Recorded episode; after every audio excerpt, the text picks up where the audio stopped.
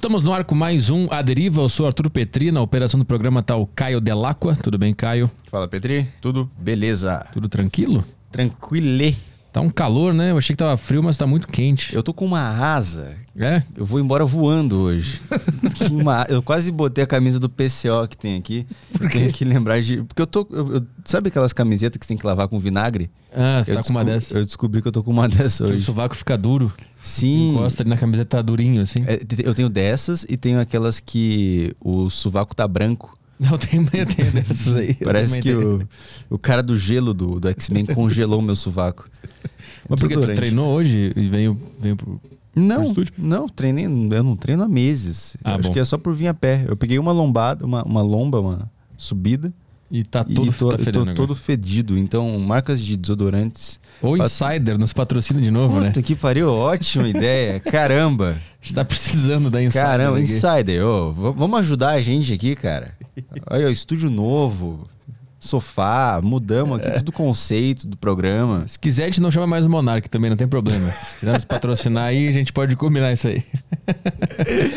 Manda os avisos aí de hoje. Bom, é, gente, quem, quem tá assistindo ao vivo, aí, quem tá acompanhando o Aderiva ao vivo, vocês podem interagir aqui no programa pelo grupo do Telegram da Saco Cheio TV, o grupo, o grupo do Aderiva lá na, na Saco Cheio TV. Você assina, Saco Cheio TV tem acesso a podcasts exclusivos e também ao grupo de cada podcast. Então entra lá, assina que você pode interagir com a gente aqui no grupo do Aderiva. Também tem o grupo dos outros podcasts que você também pode interagir nos programas. E é isso aí. Boa, chegou nossa água, vai lá. Vou lá. pegar.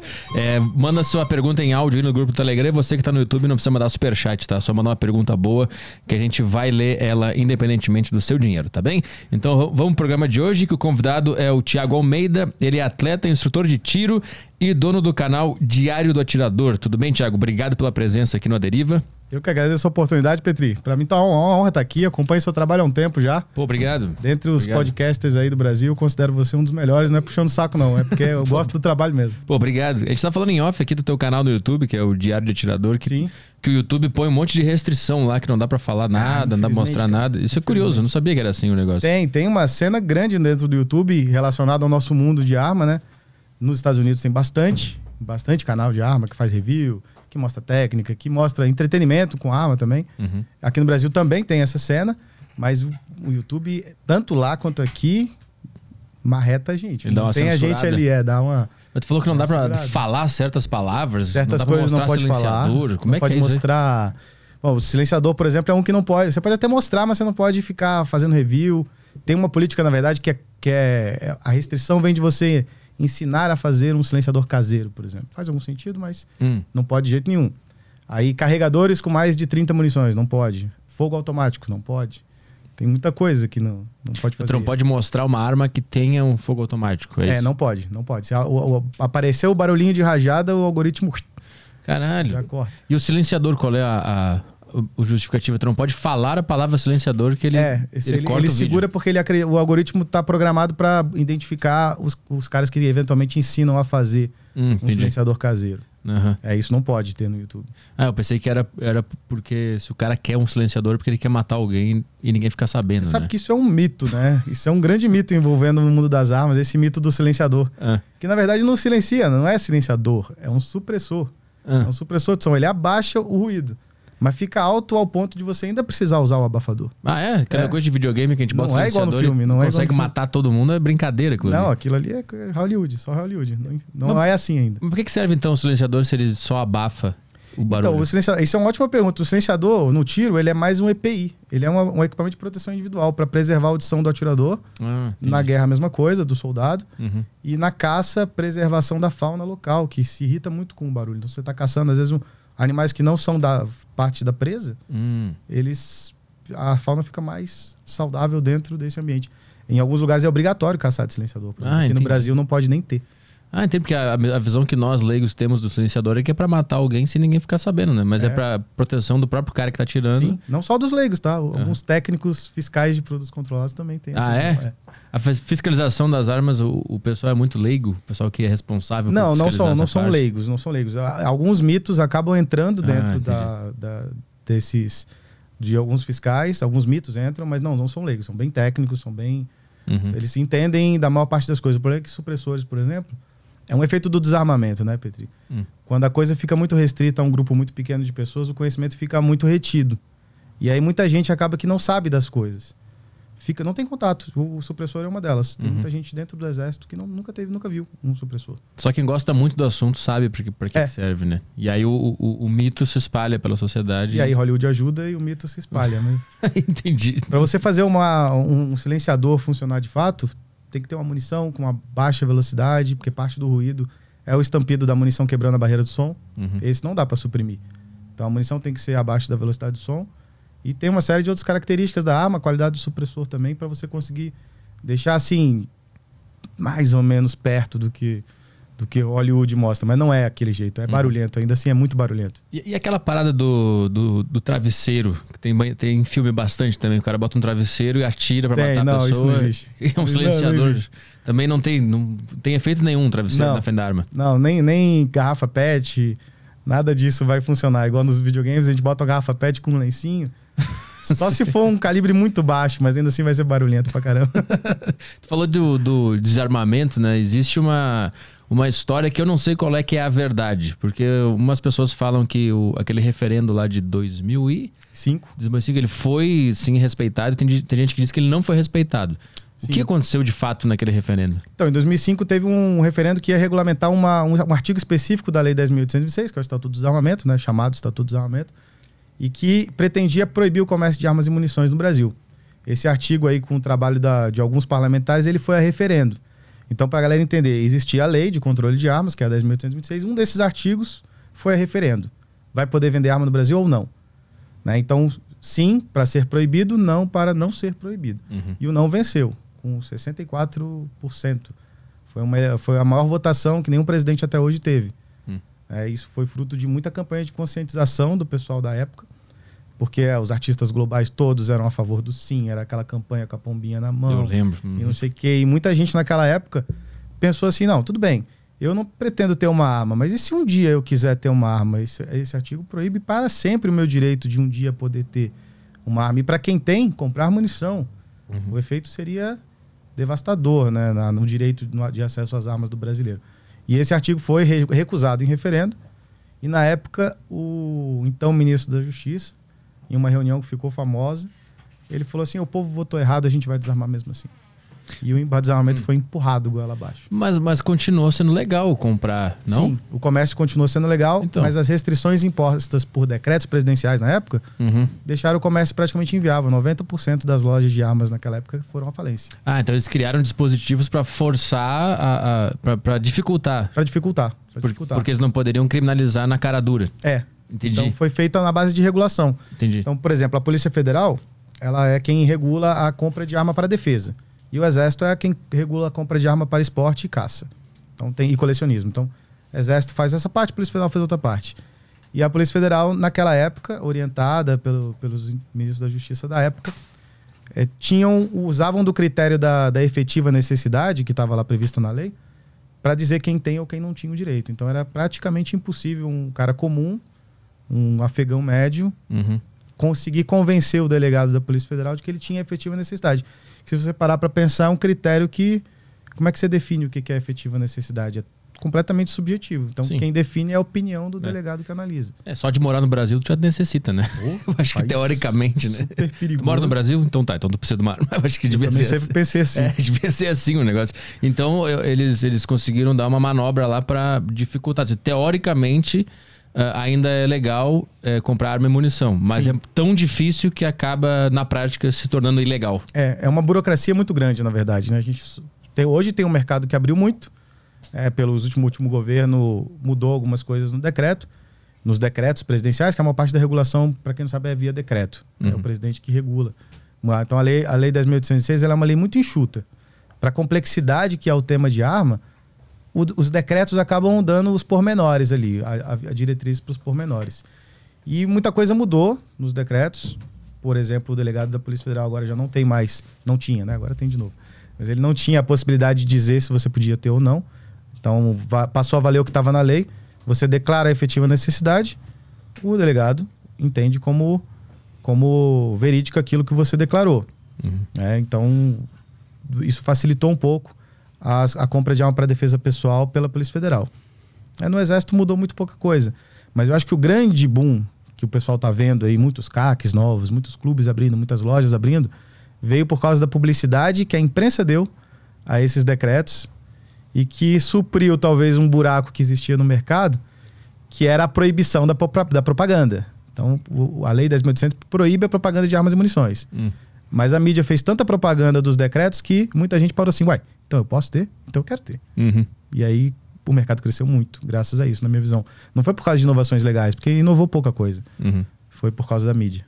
Mas e também por causa do. O, o, Bolsonaro, ele, ele melhorou o acesso? Ou, ou só a mídia divulgando e falando assim, essas coisas que foi. Foi a mídia divulgando. É, ele, é, o Bolsonaro fez muita coisa na prática. Fez, ele, ele mexeu em algumas coisas pontuais, desburocratizou muita coisa que, que não tinha sentido ser, ser burocratizado. Por exemplo, vou dar um exemplo de compra de munição para o atleta. Então, a gente que é atleta de tiro, a gente gasta muita munição. A gente tem que treinar muito. O volume é muito alto de munição. A gente continua podendo comprar a mesma coisa que a gente comprava na, no passado. É, sempre foi assim. Mas antes eu tinha que fazer um papel para cada compra que eu queria fazer e levava no exército. E o exército aprovava depois de três meses de espera de burocracia. Uhum. Não sei quanto tempo na fila esperando. Saía o papel, você ia na loja e comprava a munição que você queria. Uhum. Então a gente às vezes tinha que fazer a compra no ano inteiro, né? Programava o ano, comprava tudo de uma vez. E com o Bolsonaro, não. Ele botou um sistema informatizado, onde você automaticamente vai na loja, faz a compra e, e o lojista lança no sistema a tua compra. Então uhum. desburocratizou, o controle continua igual, a quantidade continua igual. Ah, ele agilizou, agilizou. a parada. Agilizou. Ele não mudou de fato. Tu, tu atira desde os 18 anos, é isso? Atiro desde os 18. Que, que ano foi isso? 2008, mais ou menos, 2000. É, eu comecei em 2008. Uhum. Acho que eu tinha uns 19, 20 anos. Naquela época, então, de lá para cá, só o que mudou é a polêmica mesmo em volta da, da, polêmica. das armas e tal. É. E com o tempo foi liberando mais armas que a gente podia ter direito a ter, né? Então, principalmente pro atleta, tem muita modalidade que a gente não podia praticar no Brasil porque não tinha acesso à arma. Que pratica a modalidade, por exemplo, Trigan, modalidades de tiro de longa distância. É, a, a tão falada R15, plataforma R15 era restrita pra gente. A gente não podia ter de jeito nenhum. Uhum. Né? E aí, isso a gente foi conquistando ao longo dos anos. Os atletas, desde 88, que é onde mais ou menos começou o tiro no Brasil, anos 80 ali, as restrições que vinham desde a época de Getúlio Vargas, elas foram sendo aos poucos sendo quebradas dentro do exército para os atletas poderem competir. Porque senão ele não conseguia fazer nada. Uhum. Então essas conquistas foram vindo gradualmente. Durante o governo Bolsonaro também vieram essas conquistas gradualmente. Né? Isso para o atleta. Para o tá atleta, uhum. atleta. E para o cidadão comum, tipo eu, se eu quiser ter um, um revólver, é tão difícil quanto antes do Bolsonaro? A parte burocrática, sim. Nada mudou em relação a psicológico, teste de tiro. Uh, você tá comprovar idoneidade, né? Não pode ter antecedente criminal, pode ter nem, nem um inquérito no seu nome aberto. Hum. Então você não consegue comprar. Hum. E, e, e, disso não mudou, mas mudou a quantidade de armas que você pode ter. A quantidade.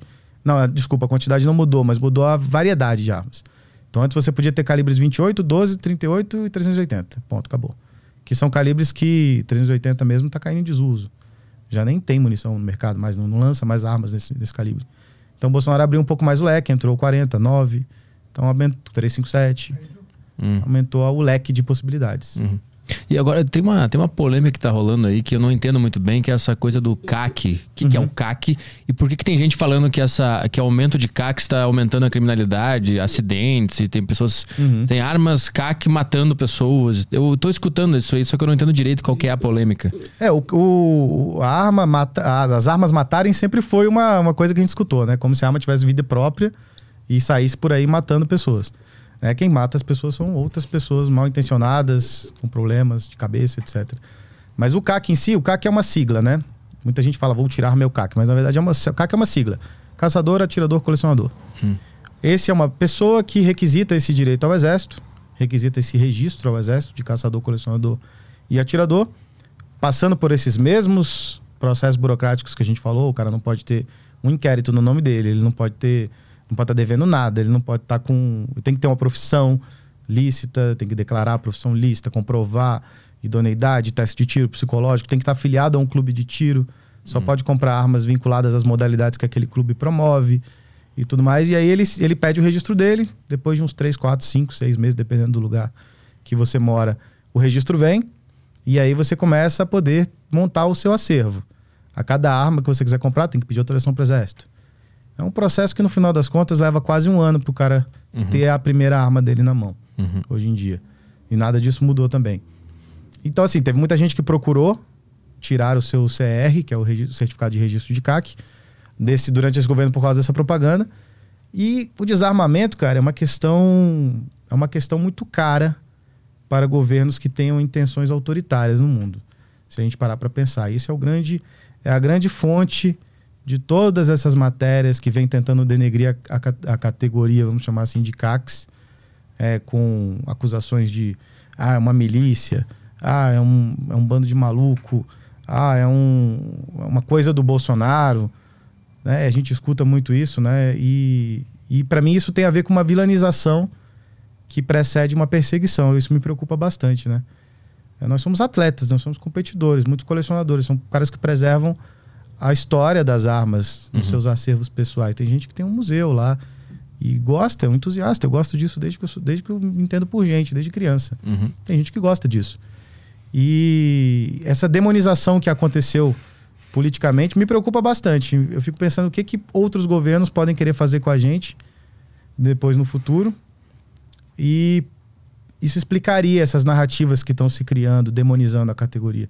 Porque na verdade são pessoas de bem, são advogados, são policiais, muitos policiais, são médicos, engenheiros, comerciantes, gente comum que Uhum. gosta de arma e que compete como hobby ou como profissão. Uhum.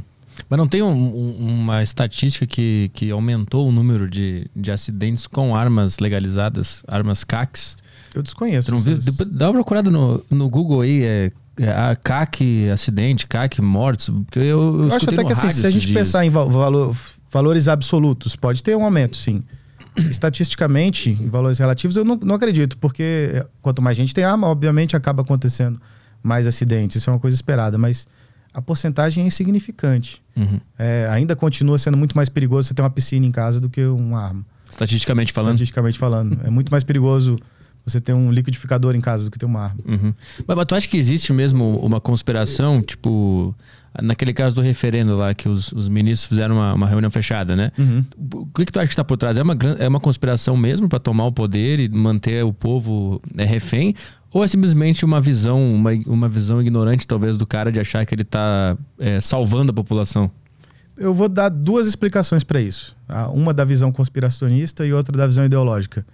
Vamos começar pela ideológica. Uhum. Vamos ser mais light. Então tem gente que acredita que a maldade humana é parte natural da nossa condição humana. E a maldade sempre vai existir, não há nada que a gente possa fazer contra isso. E que, em vez de ficar procurando qual é a origem das guerras, a gente tem que estar procurando a origem da paz. Porque a condição natural do homem é a guerra. É um matar o outro. Mas algumas sociedades conseguem criar condições para que as pessoas interajam entre si, troquem voluntariamente e, e- e- se tratem com respeito e com paz. É onde cada um ganha do interesse do outro. É o, é o capitalismo, vamos dizer assim, né? E as nações passam a cooperar em vez de guerrear, onde cada uma vai fazendo suas trocas. Uhum. E existem pessoas que acreditam que não, que o homem é uma criança, ela nasce pura e a, e a sociedade o corrompe. Uhum. E, e essa é, é- então para você ter o homem puro para sempre, você precisa de uma sociedade perfeita.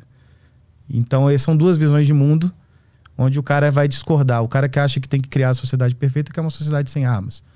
E o cara que tem uma visão mais trágica do mundo, ele vai dizer que se uma sociedade sem armas vai ser dominada pela outra sociedade que tem arma. Uhum. É, é um- isso é um conflito ideológico de visão de mundo. Entendi. Uhum. Cada um vai ter a sua interpretação. Agora vamos para a conspiração. Na verdade, uma população armada aumenta o custo da violência estatal. Então, se eu quero, se eu sou um político e quero passar uma lei que a maior parte da população vai considerar injusta, eh, se essa população está armada, vai ficar mais difícil eu endossar essa lei. Então, talvez para o policial, para o law enforcement, o cara que, que vai tocar a, a pauta no- na, na, na- na ponta da linha, talvez fique mais barato para ele prender o político do que enfrentar uma sociedade armada. Hum. Mas tu acha que é, é capaz de acontecer isso, de chegar um, um dia que a população vai ter que enfrentar a, a, força da lei com armas na rua e vai ter que se proteger do Estado, assim?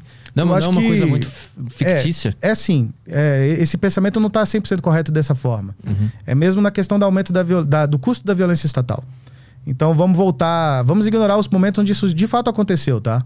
Onde na, na, a guerra pela independência dos Estados Unidos foi uma guerra na prática onde o povo armado enfrentou a coroa britânica e expulsou eles porque eles não, não, não aguentavam mais o aumento de impostos, uhum. os impostos. A guerra começou assim. Os Estados Unidos foi criado desse, dessa forma, né? Resumindo aí, trocando em miúdos. Mas hoje eu acredito é mais nessa questão da violência estatal. Vamos usar, por exemplo, vamos usar como exemplo a. Não sei se vai ser um bom exemplo e nem se eu sou a melhor pessoa para falar sobre isso. Mas a gente está vendo o que está acontecendo lá no Irã, onde as, as mulheres querem libertação uhum. do véu e está tendo todos aqueles protestos. O que estava acontecendo há dois dias atrás? A polícia começou a entrar junto com os manifestantes. Então, o governante já não está mais com a mesma capacidade de mandar a polícia descer o cacete no povo. Hum. Especialmente por quê? Porque a causa é justa. E aí as pessoas vão em massa às ruas e é assim que muitos governos caem. Agora, quando essa sociedade está armada, é ainda mais fácil disso acontecer. Porque, no final das contas, um policial, um soldado, ele, ele, ele não quer trocar tiro com, com a sociedade. Ele também é do povo. Ele é né? é do povo. Uhum. Ele é do povo. O cara que o cara que tá do outro lado às vezes é o barbeiro dele, é o cara Sim. do mercado, é alguém da comunidade. Então, quando a causa é injusta e o tirano quer tomar o poder, ele vai ter que lidar com essa com essa, com essa, com essa variável da equação. Uhum. Então, o povo armado, aquela história de que o povo armado jamais será escravizado, a origem é aí. Não é que o povo vai enfrentar o Estado. É que talvez parte do Estado não queira enfrentar o povo e aí o político fica isolado. Hum, entendi. E existe também, eu não sei se existe, uma tentativa de, de diminuir as armas da, da polícia. Sim. De, de, eh, botar o cara com arminha de choque ou sem nada até. Sim. Tu acha que isso também é, é parte dessa conspiração aí? É, eu acho que sim. E, e, não é nem conspiração. Se a gente pensar o que aconteceu aqui em São Paulo, nós estamos em São Paulo, né? Uhum. Aqui teve em 1930 um levante da Polícia Militar contra Getúlio Vargas, uma revolução constitucionalista. E isso partiu da Polícia Militar daqui que na época tinha tudo que o exército tinha: avião, metralhadora, canhão, tinham tudo, literalmente tudo. Depois que acabou a revolução, infelizmente, ou felizmente, sei lá, não sei. É, infelizmente São Paulo não não prosperou. Getúlio Vargas derrubou e suprimiu a revolução. Uhum. E aí nasceu o R105, que é o regulamento de controle de armas, uhum. onde passou a limitar, inclusive, o que, que a polícia pode ter. E isso está em vigor até hoje. Então limitou-se vários tipos de armas e calibres que o cidadão podia ter e limitou vários tipos de armas e calibres e equipamentos que a polícia podia ter. Uhum. Hoje em dia a polícia ela tem uma quantidade X, uma cota de fuzis, por exemplo, que ela pode ter. Tá ligado à quantidade de homens que ela tem, mas não, não pode ter fuzil para todo mundo. Uhum. Isso até hoje é um resquício daquela época. Então entendeu-se que o exército tem que ter superioridade bélica total, inclusive com as próprias polícias. É uma coisa que parece que o governo passou a interpretar a população como inimigo em potencial. Hum. É, porque de, de, de, fato foi, né? Por causa, é, por causa da, da, revolução, né? Mas o, o, argumento dos caras que querem desarmar não é, não é que pode se criar uma milícia e eles vão tomar o poder. Aí fica um, um tentando dizer que o outro é o mal. Sim, e um fica sim. tentando dizer que eu sou o bom, né? Sim. E aí a gente fica nessa briga para sempre. Ninguém sabe o que fazer de fato, né? É quando, na verdade, o que tem aqui do nosso lado é um monte de gente que gosta de dar tiro. e acha super legal isso. E e ninguém quer tomar o poder, ninguém quer fazer nada. Sim. Uhum. Nada. Somos, somos pessoas que respeitam as leis. Né? Essa é uma, é uma característica intrínseca do cara que é CAC. Porque ele tem que demonstrar idoneidade, né? Uhum. Então, assim, é uma, é, uma, é, uma, é uma parcela da população que é totalmente é, respeitadora das leis. Uhum. É, do outro lado, a gente tem o crime, que por definição são ilegais, são fora da lei. Então, eles não uhum. vão nunca respeitar desarmamento nenhum. Uhum. Tu, é, tu é atleta, né? De, Sim. Tu, mas tu tem o, o, posse, a posse de arma para andar pela rua ou não? Tenho, eu tenho porte de arma. Eu tenho porte de arma pela minha condição, né? Então eu consegui demonstrar efetiva necessidade. É até uma coisa que eu não, não, é legal falar, mas bom, tá falado. Uhum. Eu tenho sim o porte de arma há um, uns cinco anos, acho. Mas qual é, não sei se não quiser falar, não precisa falar, mas qual é a, a necessidade, como é que tu comprovou isso? por ser, por ser uma pessoa ligada ao mundo do tiro, que viaja muito, pô, transportando armas e munições sempre, uhum. para campeonatos, para treinamentos. É, eu tenho um clube de tiro em Brasília também, isso me, me expõe. Então acaba que a minha profissão é, me coloca em, em risco. Né? Ah, entendi. Os criminosos podem querer o que eu tenho, Entendi. que eu transporto por aí. Tu achou alguma coisa do, do CAC aí? Tem que ter, um- eu, tenho, um- eu tenho um monte de Eu notícia pesquisei, falando sobre aqui, isso. eu pesquisei que as notícias que estavam aparecendo eram sobre é, crimes envolvendo os caras que tem CAC. É, isso aí. Mas era tipo assim, ó, assalto, não sei o que, de CAC e tal. Ah, ainda. O primeiro, inclusive, é homem, homem com registro de CAC reage a assalto. Ah, Então é ponto pra nós. Ah, aconteceu muito, né? Aham, aham. aconteceu muito, né? Os bandidos hoje. em- Isso é uma questão também da, da, da parte do desarmamento, do desarmamento, né? Quando você tem uma sociedade mais armada, a tendência é que o bandido passe a procurar crimes que não envolvam contato direto com a pessoa. Hum, hum. né? Você vai pro, eles vão para estelionato, eles vão para furtos maiores. O assalto em si começa a ficar arriscado. Uhum. Diminuiu, então, o número de, de, Bastante. de homicídio no Bastante. Brasil depois teve- da. Durante esse governo Bolsonaro, teve quedas inéditas. Hoje a gente está no menor nível de homicídios desde o início do registro da série histórica. Hum, Então foi 40% de redução de homicídios acumulados nesses últimos quatro anos, mesmo com um aumento enorme de armas. Esse número incomoda muito os desarmamentistas. uhum. Incomoda muito. Vai ficar mais difícil vender aquela narrativa de que para cada 1% de arma aumenta 2% de crime que a gente escuta, né? Aham. Estatística tirada da, Diretamente do sei de diretamente daquele lugar ali.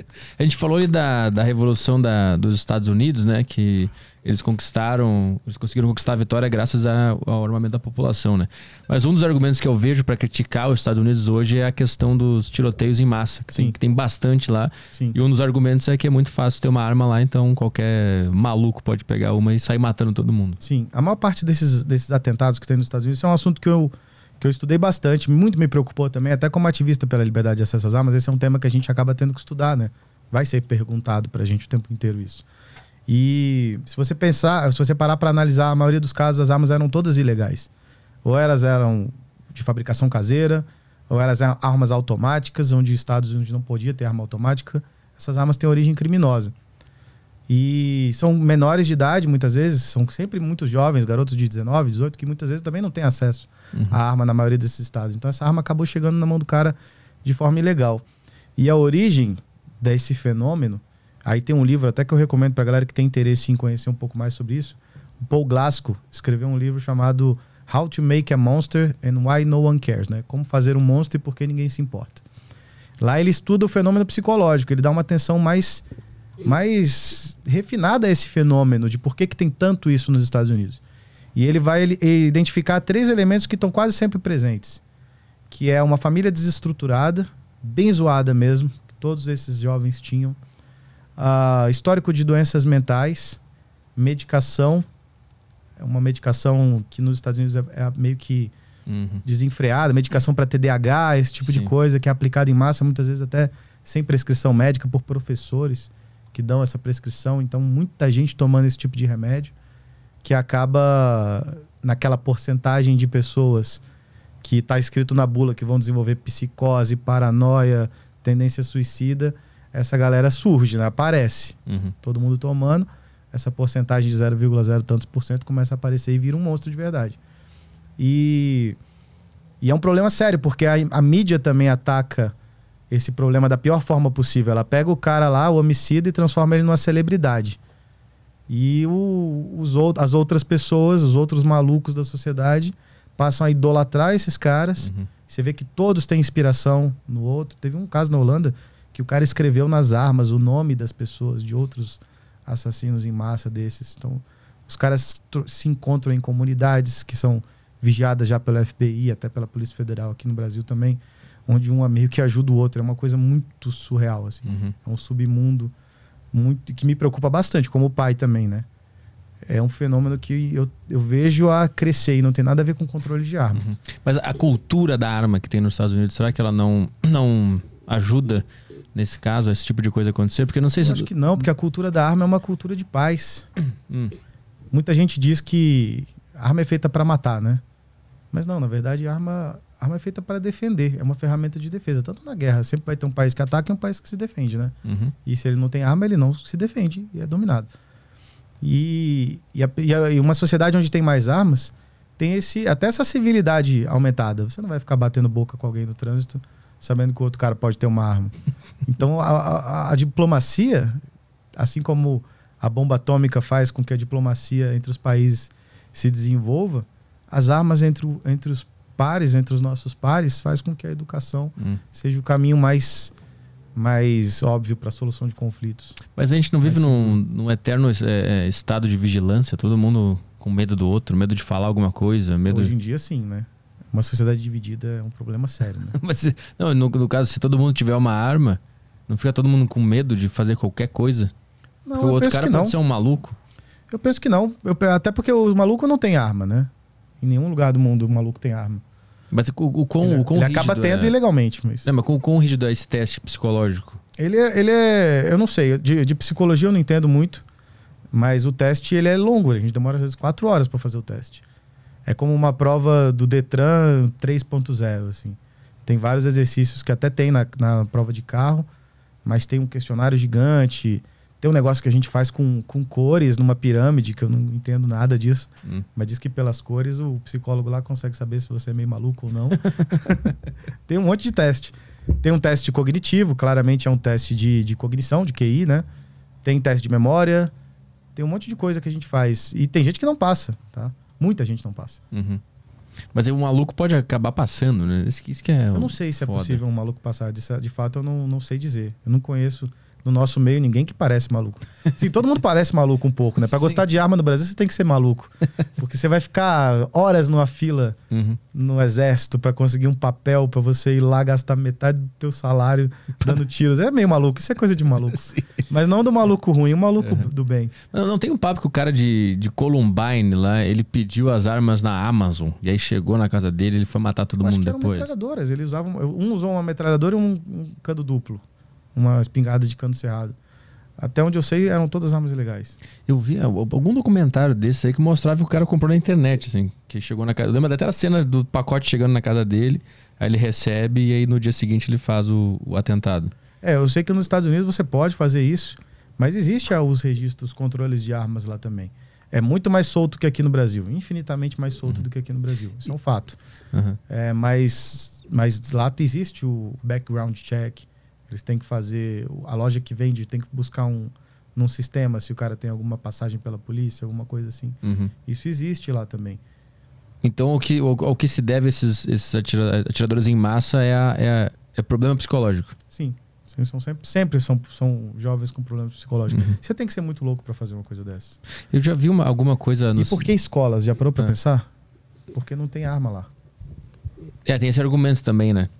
A gente, a gente coloca vigilante para proteger banco. A gente coloca vigilante para proteger, sei lá, mercado. Mas não tem um, um guarda para proteger o- um- a coisa mais valiosa na sociedade, Uhum. que são as nossas crianças. E depois disso não começou a ter é, segurança armada nas escolas? Nos Estados Unidos tem algumas É. escolas que permitem. Alguns estados, inclusive, como tem o porte livre de armas, alguns professores até acabam optando por andar armados. Uhum. É, aqui no Brasil a gente não pode, não tem isso. Não- não- não- a gente não tem essa possibilidade do professor trabalhar armado, que também não é, não é a solução para o problema. Tá? O professor tem que ensinar matemática, geografia, ele não tem que ser um soldado. Uhum. Mas tinha que ter um soldado lá, tinha que ter um policial lá. Uhum. Eu acho que aqui a gente podia começar a pensar, inclusive no Brasil, teve um atentado recente na Bahia, né? Em, em- em- como é que é o nome da cidade? Barreiras? Teve agora- esse ano tem? É, que foi inclusive parado por um cidadão que estava armado lá, que Ah, até é? hoje Vê, não foi identificado. Como que é? Barreiras? Foi em Barreiras, é uma coisa de uma Atentado. semana antes da eleição ali. Caralho, a bola é atentado, Barreiras. Ele, ele baleou uma, uma menina numa cadeira de rodas, esse garoto. Teve doido. um no Ceará e foi parado por um cidadão armado. Como é que é? Teve um outro numa escola, menos de uma semana, né? É numa escola. No foi- Ceará. É, é uma coisa assustadora. É, só uma coisa, você tinha falado da notícia lá, Petri, eu achei uma aqui, que não é exatamente aquilo que você disse, mas é, caçadores, atiradores e colecionadores perdem três armas por dia no Brasil. Ah, de. de- É uma pesquisa aqui, não sei em base em baseada no que ela é, mas É, tem que ver em que, que ela é baseada. Tem muita, tem muita conversa. Mas provavelmente ele deve estar falando de roubo de arma, alguma coisa Aham. assim. É, eu já, vi, eu já vi muito argumento nesse sentido, de que, que existe muito roubo de arma e aí essa arma acaba indo para um bandido, né? Que o cara. É, que não é bem roubo assim. De tudo, né? De carro, de arma, de, de tudo. esse aqui. Esse é o caso aí? Como é que é o título da matéria? Deixa eu só colocar aqui na tela. O título. Entendi. Mas o argumento de você dizer que você não pode ter uma arma porque alguém vai te roubar é uma coisa que já, me, já implica, ué, então peraí, então o Estado não vai me proteger.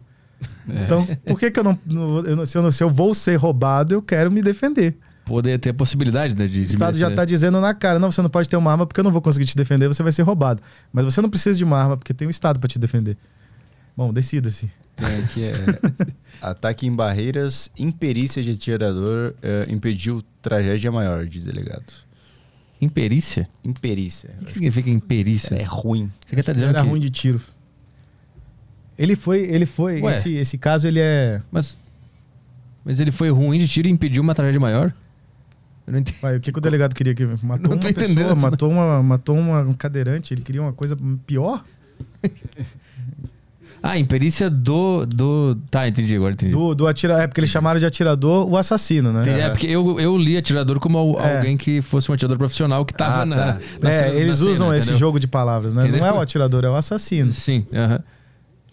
O ataque à escola em Barreiras, que terminou com uma estudante cadeirante morta, poderia ter terminado de maneira mais trágica, mas a imperícia do estudante de 14 anos que cometeu o crime evitou um cenário pior, afirmou o delegado, que investigou o caso. Ahn, tinha 19 anos, morreu no local, ela estava perto da entrada quando o atirador chegou.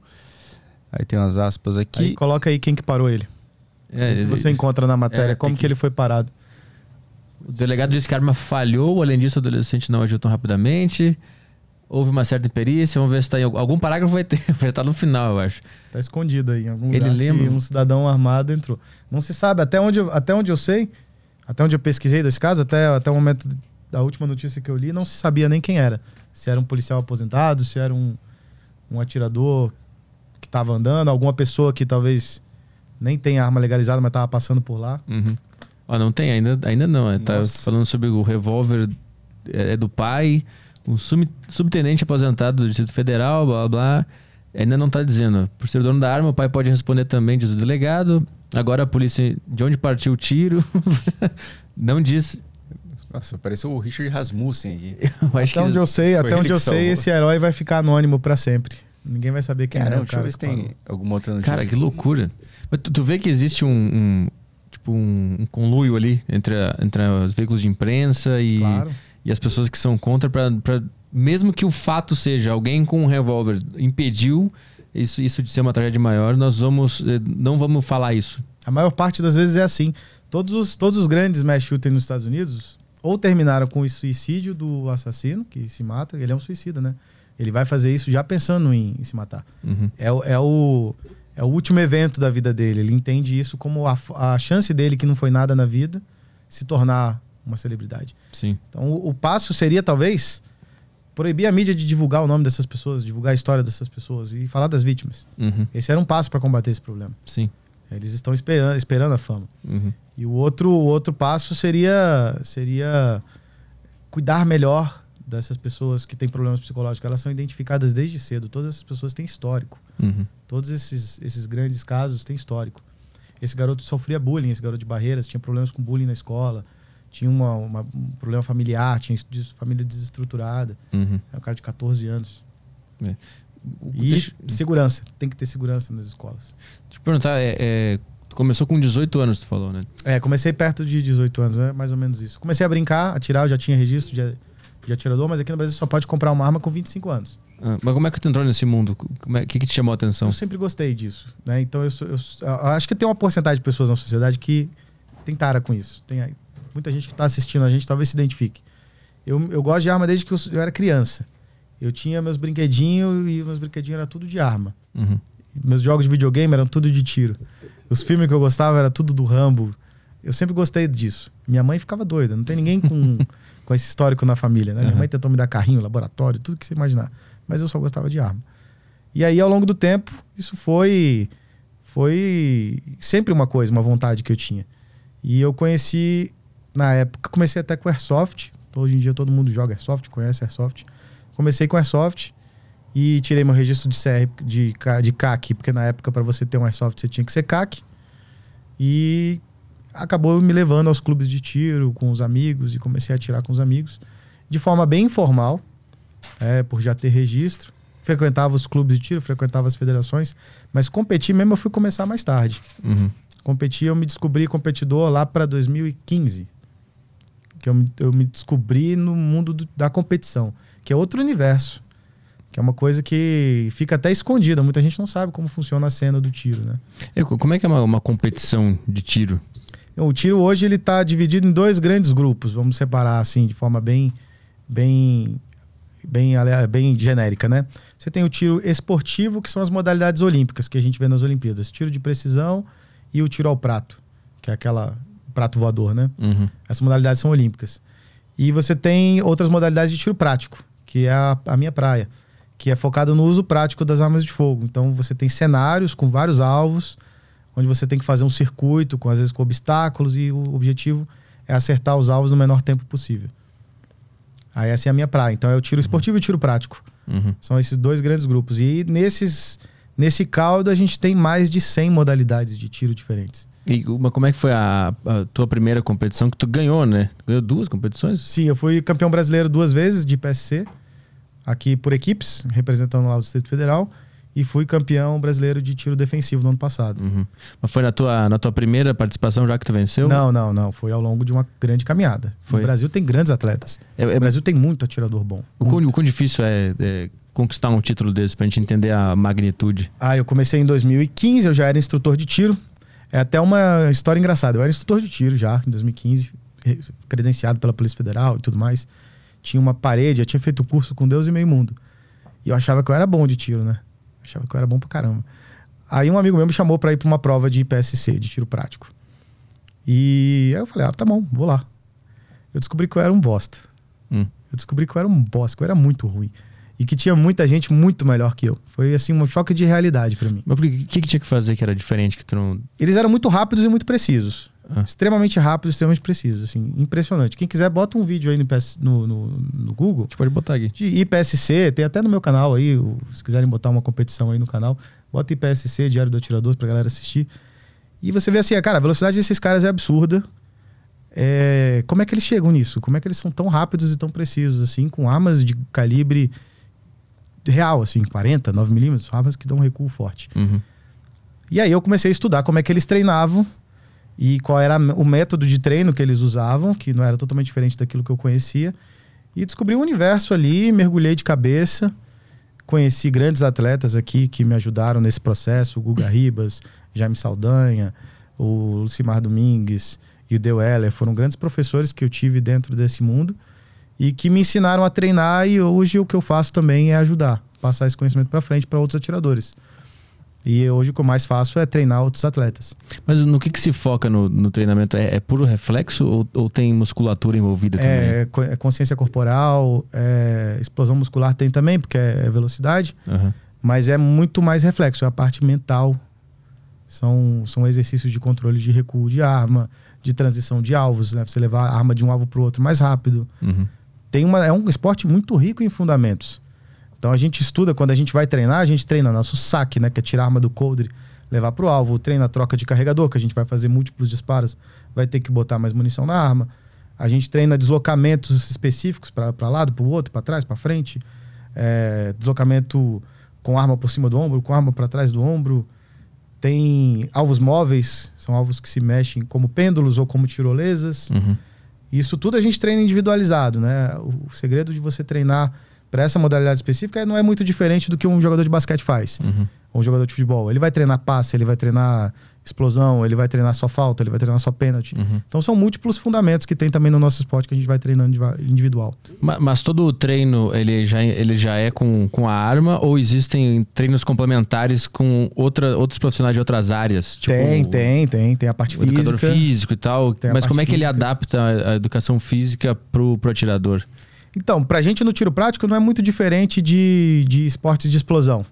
Então, no crossfit, tem muito atleta que faz crossfit Hum. também, tem muito atleta que faz treino funcional, porque a gente tá, na verdade, tá trabalhando ali com o peso do corpo e são pistas muito rápidas, né? Coisa de 15, 20 segundos, acabou a pista, você deu 30 tiros Uhum. e, e- e em vários alvos. Então, é assim, é um esporte de explosão, você não é endurance. Os atletas, os grandes atletas, muitas vezes não são aquele shape de, de, de, de academia, mas são, são atletas capazes de gerar explosão. Uhum. Aí, principalmente, controlar a arma. É aquele treino HIT. É um cara- treino hit. Aham. É um treino hit de explosão. Essa parte existe. E tem a parte que a gente faz a seco também. Como assim? Treinamento a seco é o treinamento com a arma sem a munição. Onde a gente vai melhorar nosso manuseio com a arma, Hum. nossa destreza. Então, todas essas coisas de tro- saque, troca de carregador, a gente faz com a arma sem a munição. Então, a Hum. gente treina o tempo inteiro, na verdade. O, o treino de reflexo, ele, ele é feito só com a arma ou existe aqueles treinos de reflexo de, de piscar uma cor aqui, tu quer apertar o botão e tal? existe Tem isso, também? Existe isso também. Não no, não no tiro esportivo, mas existe no tiro cognitivo, que a gente chama. Hum. que é um tiro, um tre- uma método de treino para treinamento policial. Eles usam essas coisas de luz, comando, então você tem um alvo com várias bolinhas, com vários números diferentes, aí o instrutor canta dois amarelo, aí o cara tem que dar o tiro no dois amarelo, ele tem que interagir com o alvo. Isso mais pro tiro policial, Uhum. porque no IPSC a gente decora a pista antes. Então a gente passa na pista, a gente tem quatro minutos para estudar a pista. Então a gente encontra os alvos, decora, faz a nossa estratégia, a ordem de engajamento dos alvos e tal. Tudo na mente ou pode Tudo anotar? na mente. Tudo Hum, na mente. Não pode ter nada na mão, inclusive. Então a gente decora. Por isso que é muito rápido. O pessoal vê os vídeos aí. Vamos pegar É pra- rápido. pra. Esse primeiro aí? Esse vídeo é um vídeo velho, meu. Quer botar Bem outro? velho. Isso aí é muito antigo. Ó o Jaime. Bota o Jaime aí. Bota o Jaime pra galera ver. O, Ó o Jaiminho. o Esse aí é o atual quarto lugar no mundo. Daqui de São Paulo, ele. Open Rio 2020. Ele é um fenômeno, esse cara.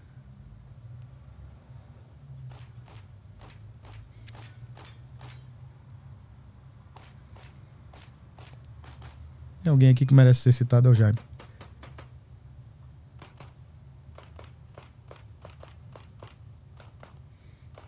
Então isso tudo ele tá decorado.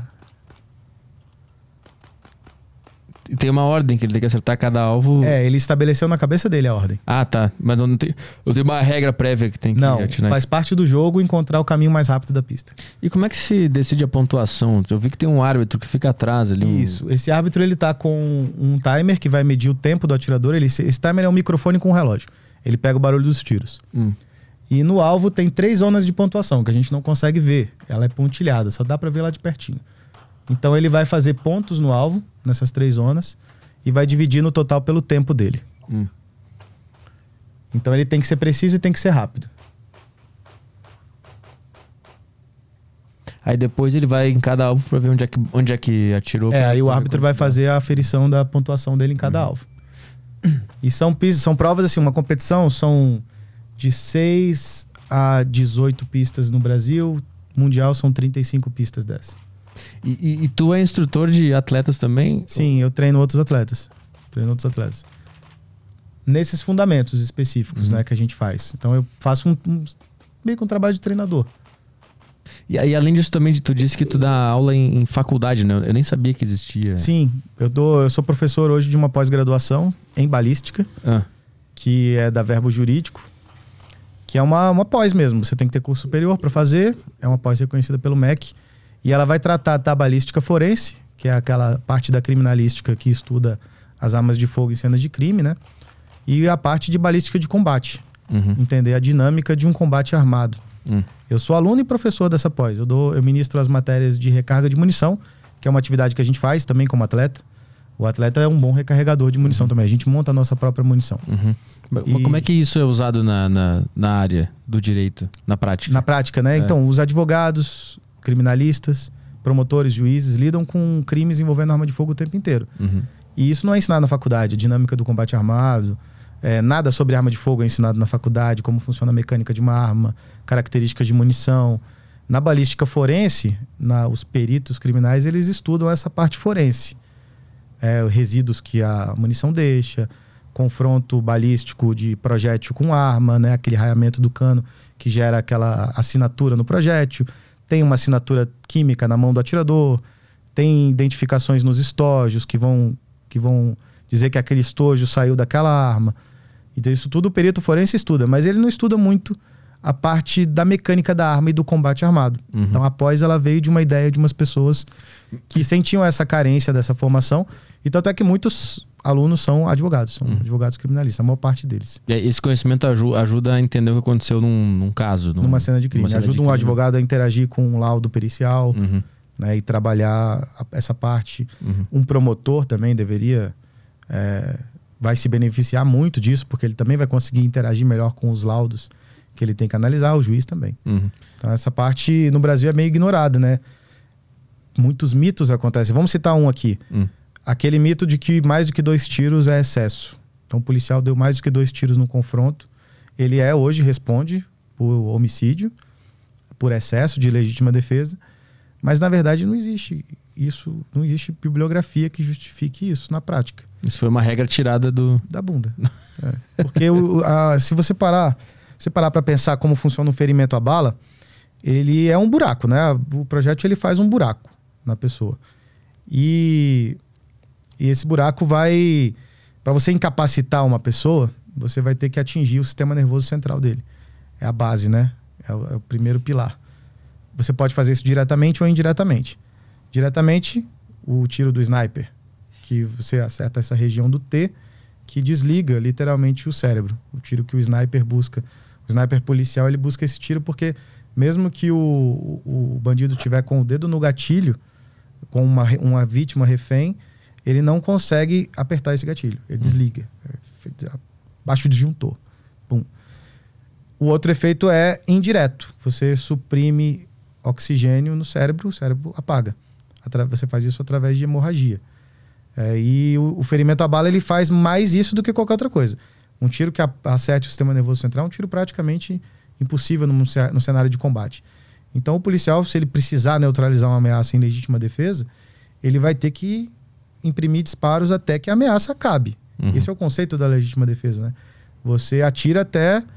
Você, você age até cessar a agressão. No momento que a agressão cessou, você deve parar de agir. Uhum. Aí, agora, a agressão não vai parar com um tiro, com dois tiros. Depende. Não tem Depende como de onde limitar, pegar. né? Dois tiros cessou a ameaça. É, não Pode tem como não, fazer né? isso, não. E não tem também calibre, que muita gente fala, ah, o calibre tal mata mais, mata menos. Não, é um buraco é igual. Hum, A maioria dos legistas não consegue ver a diferença de calibre pelo buraco. hum. Não ele vai olhar e falar, tem dois buracos. Não sei. Ele só vai saber o calibre se ele achar o projétil. Mas não existe diferença de, de tipo de calibre, tipo de ferimento? Não, em Não? pistola não. É basicamente o mesmo buraco. Vai ficar o mesmo buraco no corpo. Hum. É, é- a, a diferença é muito pequena, porque o tecido nosso é elástico. Uhum, Então, no final das contas, vai ficar um buraco que sangra. uhum, E dependendo de onde pegar, sangra mais ou sangra menos. uhum. Então, a arma ela não é tão letal quanto as pessoas pensam. Não é igual no filme que você dá um tiro e o cara sai voando e Sim, imediatamente sim, sim. acaba. Não é assim. Depende de onde tu acertar, né? Depende de onde acertar. Por isso que no videogame a gente tem o famoso headshot, que é Exato. o neutraliza o cara. Que nem sempre mata, sabia? É mesmo? Tem gente que toma tiro na cabeça e não morre. Pô, mas deve ser queixo. raríssimo, né? Sim, pega no queixo. No queixo não tem nada aqui. Nem sangue sai. Então, tipo, se eu der um tiro no queixo do cara, ele não morre, do outro no pé, o cara não morre, já, eu já tô em excesso. E Imagina. aí eu tenho que parar e o cara ainda tem vai ter, condições vai de ter pegar. juízes e dele. promotores que vão entender isso. Uhum. Que você só pode atirar enquanto o policial tá tomando tiro. Tem gente que já fala isso. Então, é, é- esse conhecimento, ele, ele vem sendo passado. Começou com muita gente se especializando em balística lá fora para trazer esse conhecimento para cá. E hoje existem pós-graduações. Não é a única pós-graduação. Tem umas três ou quatro faculdades que fazem essa pós-graduação Uhum. aqui no Brasil. E a tendência é isso. É uma das coisas que vem evoluindo nesse cenário de desse conhecimento começar a se pulverizar, né? Voltar a, voltar a ter mais gente estudando isso no Brasil. Tem algum perigo da, dessa evolução toda na, nessa área da, dos atiradores e das armas e tal começar a retroceder se o Lula ganhar? Vocês têm Sim, medo disso? Com certeza. É, e, é- e isso é porque ele fala. Ele Hum. que fala essas coisas. Ele é que fala que ele vai proibir, que ele vai fechar clube, que ele vai obrigar as pessoas a de- devolver essas armas que nunca foram do Estado. Hum, O cara comprou com o próprio dinheiro. A gente vê isso falando isso.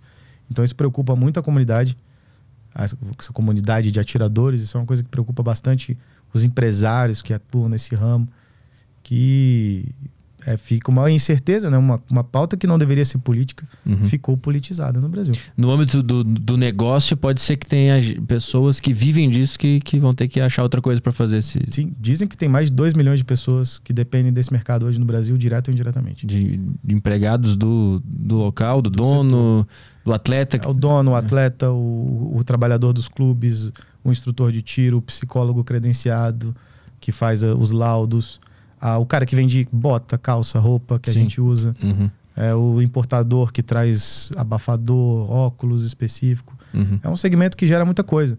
E aqui no Brasil falam que é 5% do PIB. Cara, Isso. É um número que eu não chequei, mas a gente escuta isso em várias fontes diferentes. A gente tem hoje uma grande indústria nacional de armas também que exporta bastante. Então esse número é plausível. Uhum. A, a- a indústria nacional hoje representa algumas das maiores marcas do mundo. Mas assim, tá na mão do, do presidente começar a dificultar ou isso aí passa por Congresso, Senado? Está não na sei? mão do presidente. Como muita coisa está em decreto, Aham. decreto presidencial, muita porta pode ser fechada por decreto. E é, é impossível existir uma, uma, uma, uma rivalidade dentro do governo? Um setor do governo não concordar com isso e tem um dispositivo? Sim, claro, claro, claro, com certeza. Mas quem, quem é o cara que pode bater de frente? Seria o STF, o Senado? O STF É. hoje tem, tem agido politicamente nessa pauta, é, inclusive analisando ações diretas de inconstitucionalidade contra os decretos do Bolsonaro, que regulam a mesma coisa que os decretos do Lula regularam, mas o Lula pode e o Bolsonaro não. Hum. E aí algumas, algumas ações do STF podem levar a gente até para um, pra um cenário ainda pior do que da era Lula. Hum. Eles estão voltando coisas que na época do Lula podia ter, Já agora com o Bolsonaro. já agora com o Bolsonaro no que, poder. o que, que eles estão fazendo que tá Por exemplo, saiu uma liminar recente do, do, do Faquin que restringiu o acesso dos CACs a armas de uso restrito. Eles disseram, eles, ele, ele determinou por liminar que só armas de uso restrito só podem ser autorizadas no interesse da segurança nacional. Hum. E arma de uso restrito no Brasil não é bazuca metralhadora, não. Não é tanque de guerra. É um revólver de calibre maior. Uhum. Mas quem decide que, que ele é restrito? O presidente, o decreto. E, e aí tem uma ação direta de inconstitucionalidade dizendo que o que o Bolsonaro definiu como permitido e restrito não pode, mas o que o Lula definiu pode. Ah. É loucura isso, é uma loucura. A nossa lei de arma é uma grande porcaria. Mas quem decidiu que esse, que, esse, que esse equipamento é restrito foi o próprio ministro. É, na lei fala que o exército é o responsável por determinar o que é permitido e o que é restrito. Aham. E o exército a vida inteira fez. E o exército fez as inovações durante o governo Bolsonaro. Então o governo Bolsonaro botou um cri- critério que existia antes, que era 340 joules na boca do cano. Energia na boca do cano, do projétil. E o, o Bolsonaro aumentou para 1.600 joules. Hum. Tá 340 joules não tem mais calibre no, no Brasil que no mundo que seja nessa energia, é uma energia muito baixa. Tá? Você tem calibres pontuais que atendem a esse, a esse requisito. 340 joules é inclusive insuficiente para uma situação de defesa. Pode não gerar dano suficiente para parar uma ameaça. Uhum. Aí o que que acontece? Morre os dois no hospital. É tiro para tudo que é lado, morre policial, morre bandido no hospital.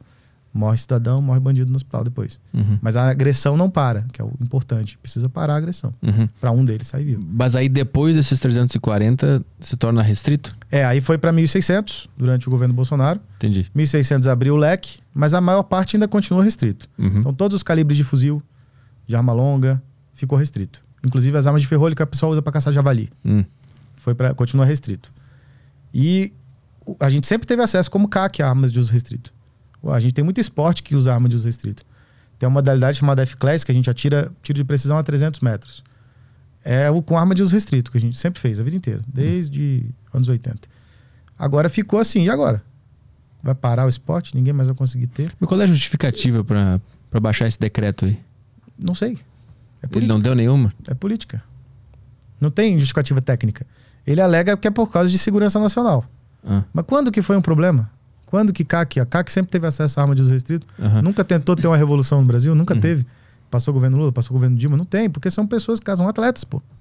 Não são soldados, milicianos. Cara, que esquisito isso. Será que é só ignorância mesmo sobre o assunto? Eu, eu acho que tem a conspiração envolvida. Estão preparando o terreno. Tem a conspiração envolvida. Tem sim, tem sim. Estão preparando terreno. É, Eu tu acho que acha? Eu acho que estão. Eu acho que estão preparando. É perigoso isso aí. É perigoso. A sociedade devia estar atenta a isso. Vamos ver se tem alguma pergunta aí no nosso Telegram aí. Que o pessoal gosta bastante desse assunto, né? Tem, tem um áudio aqui do, do Gabriel. Vamos lá. Só pedir pra você colocar o, o fone, Thiago. O áudio vai ser no fone. Bora lá? Áudio do Gabriel. Boa tarde, Petri, Caio, Thiago. Cara, é, eu queria saber como é que faz para se tornar instrutor de tiro. É, parece que a idade mínima é 25 anos, mas eu queria saber se precisa de algum curso especializado, é, se é muito difícil de, de conseguir, ou se hoje está mais acessível né, com essa flexibilização dos CACs e, e das armas em geral. Sempre gostei bastante, sempre estudei bastante, sempre vi muito conteúdo de fora. E, e é uma coisa que eu sempre tive muita vontade, mas parece que é um, é um nicho muito pequeno aqui no Brasil ainda. Muito específico. Valeu. Boa. Olha que legal. É, tá vendo? Tem gente que gosta disso, desde sempre. Ah, tem bastante gente, pô. Muita gente. Então, para você ser um instrutor de tiro hoje, não é uma profissão regulamentada, por incrível que pareça. Você tem um credenciamento da Polícia Federal para os instrutores de tiro, que são os aplicadores de laudo de capacidade técnica. Então, o instrutor de tiro, para você trabalhar como instrutor de tiro, não necessariamente você precisa ser credenciado. Tá? Você pode, para ser credenciado é para aplicar laudo, que é uma fonte de renda para o instrutor de tiro, com certeza. Muitos instrutores de tiro são especializados nisso, só fazem laudo. Outros dão aula. Para você dar aula, você tem que ter o que ensinar. E existe você também fazer o trabalho de trabalhar dentro do stand de tiro, como instrutor do, do stand. E aí você tem um, os cursos de formação de instrutores de tiro. Tem para tudo que é lado. Várias escolas de formação de instrutores de tiro, vários clubes de tiro fazem o curso de formação de instrutores de tiro. É um mercado legal, até tem bastante escola por aí. Uhum. E aí você faz o, o, o curso e aí você pode botar no seu currículo lá. Você agora é instrutor de tiro para trabalhar num desses stands. Uhum. Então é, o mercado ele ainda é bem privado, assim. Uhum. Não tem regulação, muita regulação estatal ainda nessa seara. Tá? Algumas pessoas vão olhar isso com bons olhos. Eu, como libertário, não acho ruim, não. Acho Uhum. que tá mais ou menos isso mesmo. Os próprios donos dos, dos clubes que vão. Vão contratar os melhores. Entendi, entendi. E, e qualquer um pode chegar no stand de tiro e, e dar uns tiros lá um dia? Como é que funciona isso? Sim, sim. Hoje em dia você tem os stands de tiro que vão fazer, acompanhado de um instrutor, você pode fazer um curso de tiro lá. Aham. para você poder, inclusive, se capacitar para fazer a prova de tiro, né? Se você quiser ser um CAC. Mas existe assim, eu quero ir hoje lá só dar uns tiros, só pra ver qual é que é. Dá, dá. É tranquilo, Dá, é um você cara. Vai fazer, você vai fazer junto com o instrutor. Aham. com o instrutor do seu lado lá. E aí você vai ó, usar um equipamento do clube e vai fazer um curso de tiro. Mas pra. E lá só atirar, É. em via de regra, é uma, uma zona cinzenta da nossa legislação. Ah, Por incrível que pareça. Tá? É, vai ter gente que vai interpretar que sim, vai ter gente que vai interpretar que não. Mas um curso de tiro você pode fazer. Mas se eu quiser ir num- numa tarde só, pro cara me, me ajudar a dar uns tiros, eu não quero, eu quero fazer um curso dá, completo. Dá, porque tem os é cursos tranquilo. relâmpago. O cara faz um curso relâmpago lá com você. Ah, boa. Não, eu, eu imaginei isso. Eu queria. Qual é a qual é a qual é a sensação que tem dando tiro? O que Você nunca explicar? tirou? Nunca. Olha, é muito legal. É porque o disparo, se você parar para pensar, ela é uma a arma de fogo, ela não é nós não somos adaptados para usar arma de fogo, tá? Como espécie. Como espécie. Aham. É, ela, ela é um- uma ferramenta que vai gerar um estampido enorme, um clarão enorme, um recuo na sua mão enorme, e o seu corpo vai achar que você vai morrer. Vai achar, ué, então uma explosão na tua cara, morreu. Então ele dispara adrenalina na corrente sanguínea. Então as pessoas ficam eufóricas e essa euforia, essa adrenalina atrapalha o tiro. Ah, Então a, a parte do- da brincadeira é você dominar esses efeitos da adrenalina no seu corpo aham. para você continuar atirando com precisão ao longo do- da série de tiros. Então é- esse é o grande desafio. Por isso que o tiro é tão legal. Mas por causa do barulho, ele que dispara o teu sistema de defesa. O barulho, o recuo, o clarão. Aham. Que- O recuo é uma porrada na mão, né? A arma ela- é conservação da quantidade de movimento. Lembra da, física do canhão? Aham. O canhão atira e o canhão vai para trás. A tendência é teu braço. Teu braço vai vir para trás junto. Então teu corpo tomou um soco, uma explosão. Ah. E o, e o clarão? O clarão vem da pólvora que queima fora do cano. Mas aí fica. Tu não consegue enxergar por um tempo? Tu consegue dominar isso também? Sim, sim, você consegue dominar isso também. Como? É, se você estiver num ambiente claro, você não vai ver o clarão. O sol é, ofusca, e você não vê o clarão. Uhum. Mas num, num stand indoor, num stand fechado, você vai ver o clarão. Hum. É rápido, é um puf, sumiu na sua pele. Aparece e some. Cara, são três estímulos muito estranhos Sim. de repente, assim. Sim. Sim, por isso que é legal. Por isso que todo mundo gosta. É uma pessoa que bota uma 12 na mão da pessoa e o cara dá um tiro com a 12, não tem como o cara não sair feliz da vida. Eu acho que eu vou lá, hein? Eu vou, eu vou ter que ir um dia não pra ver qual é que Cara, é, é muito legal, muito legal. A 12 é o quê? É a shotgun? É a shotgun, é.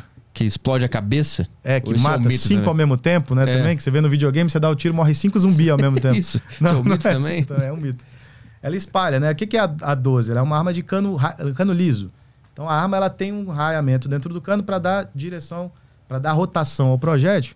E aí ele, ele melhora a resistência ao ar. Ah, Então ele voa mais longe. Na, na shotgun não tem raiamento no cano, o cano é liso. Então você usa uma munição carregada com plástico e dentro você coloca o que você quiser. Você pode colocar bolinhas de chumbo, bolinhas pequenas, bolinhas grandes, prego, porca, Uhum, pode fazer uhum. o que você quiser. uhum. Sal, tem gente que carrega com sal né, na fazenda. E aí a 12 ela espalha o tiro então. Então o mito é, vem de onde dela espalhar. Você tem uma munição com vários balins lá, várias bolinhas Uhum. que vão espalhar, mas ela não vai espalhar igual no, no- no videogame que vai, Vai matar cinco pessoas num tiro só. Não é assim. Mas ela, eh, no videogame também, se tu der uma de 12 na cabeça do, do bicho, explode. É uma, é uma munição muito forte. Ela Então é- isso é um fato, isso é, é um mito. é, isso é um fato, ela é forte. Ela dá, chega a entregar 3 mil joules na boca do cano. Arrebenta. né? É, e ela é de uso permitido justamente por não ser raiado. Uhum. Apesar dos 1.600 joules, 1.600 joules é só para arma de cano raiado. Arma Uhum. de cano liso, não. Então é o que mais se usa para caçar javali, é o que mais se usa para caçar na fazenda, caça de subsistência, Uhum. uso policial também bastante. Uhum. Mas ela não vai espalhar igual no filme. Então você espalha mais ou menos isso aqui. Eu sou atirador de, de shotgun também, no IPSC, né? E a gente erra o alvo. Muito. Uhum. É uma bolinha, um, um alvo pequeno. A gente erra bastante. Então, se, você não mirar, você não acerta, não. Não Uhum. é igual no filme, não. E, e para recarregar ela, é, é devagar, né? É devagar. Bem, é bem lento, né? É bem lento. Você vai, carrega de uma em uma. No esporte, a gente carrega de quatro em quatro. Então, o pessoal que assistiu o John Wick viu a técnica que o John Wick usa para recarregar. É o que a gente usa no esporte. Ele aprendeu isso com o Taran Butler, Hum. que é um atleta de Trigun lá nos Estados Unidos, que treina é os atletas de Hollywood. É real. É, qual desses filmes aí é o, é o mais real? Em Eu relação- acho que o John Wick é, É? um dos mais reais. Você tem as munições contadas. Quem, assiste, quem gosta de arma e assiste filme, é sempre munição infinita, né? A gente fica louco. Caralho, não vai acabar a munição. Mas no John Wick ele recarrega na hora certa, você pode contar os tiros, dá certinho. Cara, maneiro. É muito legal. É muito legal. E aquelas paradas que tem tanto em filme quanto videogame da metralhadora, que tu só aperta aqui e sai um milhão de, de tiros. Isso é verdade? Isso tem, existe alguma arma que faz isso? Existe arma que faz isso, mas não é igual no filme. Não é prático usar. Você não acerta nada com aquilo. E fogo automático serve na guerra para você manter uma tropa de cabeça baixa. Uhum. supressão de fogo. Então você mete bala lá onde eles estão, eles vão ficar abaixados e aí a outra tropa consegue se movimentar no terreno. Uhum. É para isso que serve. O uso prático de uma arma automática é recreativo só. É só é- essa mesma diversão de adrenalina com um tiro multiplicado por 30, 40. Mas pra acertar um alvo com uma automática Não é... acerta nada. Você é. acerta os primeiros, depois a arma sobe, você acerta o teto, faz. É, No GTA, acho que tem uma metralhadorazinha pequenininha. Não sei se você já jogou o GTA. Sim, sim, sim. Que, que tu, tu aperta aqui e sai um monte. E fica saindo. Quantos tiros dá pra sair na realidade numa metralhadora daquelas? Dá pra aquela. Depende da, da arma. 30 tiros, tem carregador de 50 tiros, tem carregador de 100 tiros, tem aquelas de fita que chega a botar 200 tiros. Ah, sim, que, aquelas do, do Rambo. do Rambo, é. Aquele cinturão de bala, assim, tem isso também. Aquilo é real. Aquilo, Aquilo é real. E, e aquilo ali é inacessível pro civil no Brasil. Inacessível. Seja ele CAC, policial, não tem. Não existe. Nenhuma arma de fogo automático. Uhum. Então, esse negócio que você fala, ah, as armas do crime, da favela, não tem, elas são automáticas. Não- a CAC não tem arma automática. Uhum. E nem precisa ter também. Só por recreação. Eu gostaria de ter, mas, mas não, não, não é prático nem pro esporte, nem pra defesa. E tem uma que é muito falada também, que é a AK-47, né? Sim. Isso, sim. isso aí é acessível pro público, só pro crime? Qual que é a da AK-47? O AK-47 ele pode ser importado por, por at- atiradores esportivos, por colecionadores, mas é uma versão semiautomática, só dá um tiro de cada vez. Hum. Não É- pode, é automática russa essa não. aí, né? Ela é russa.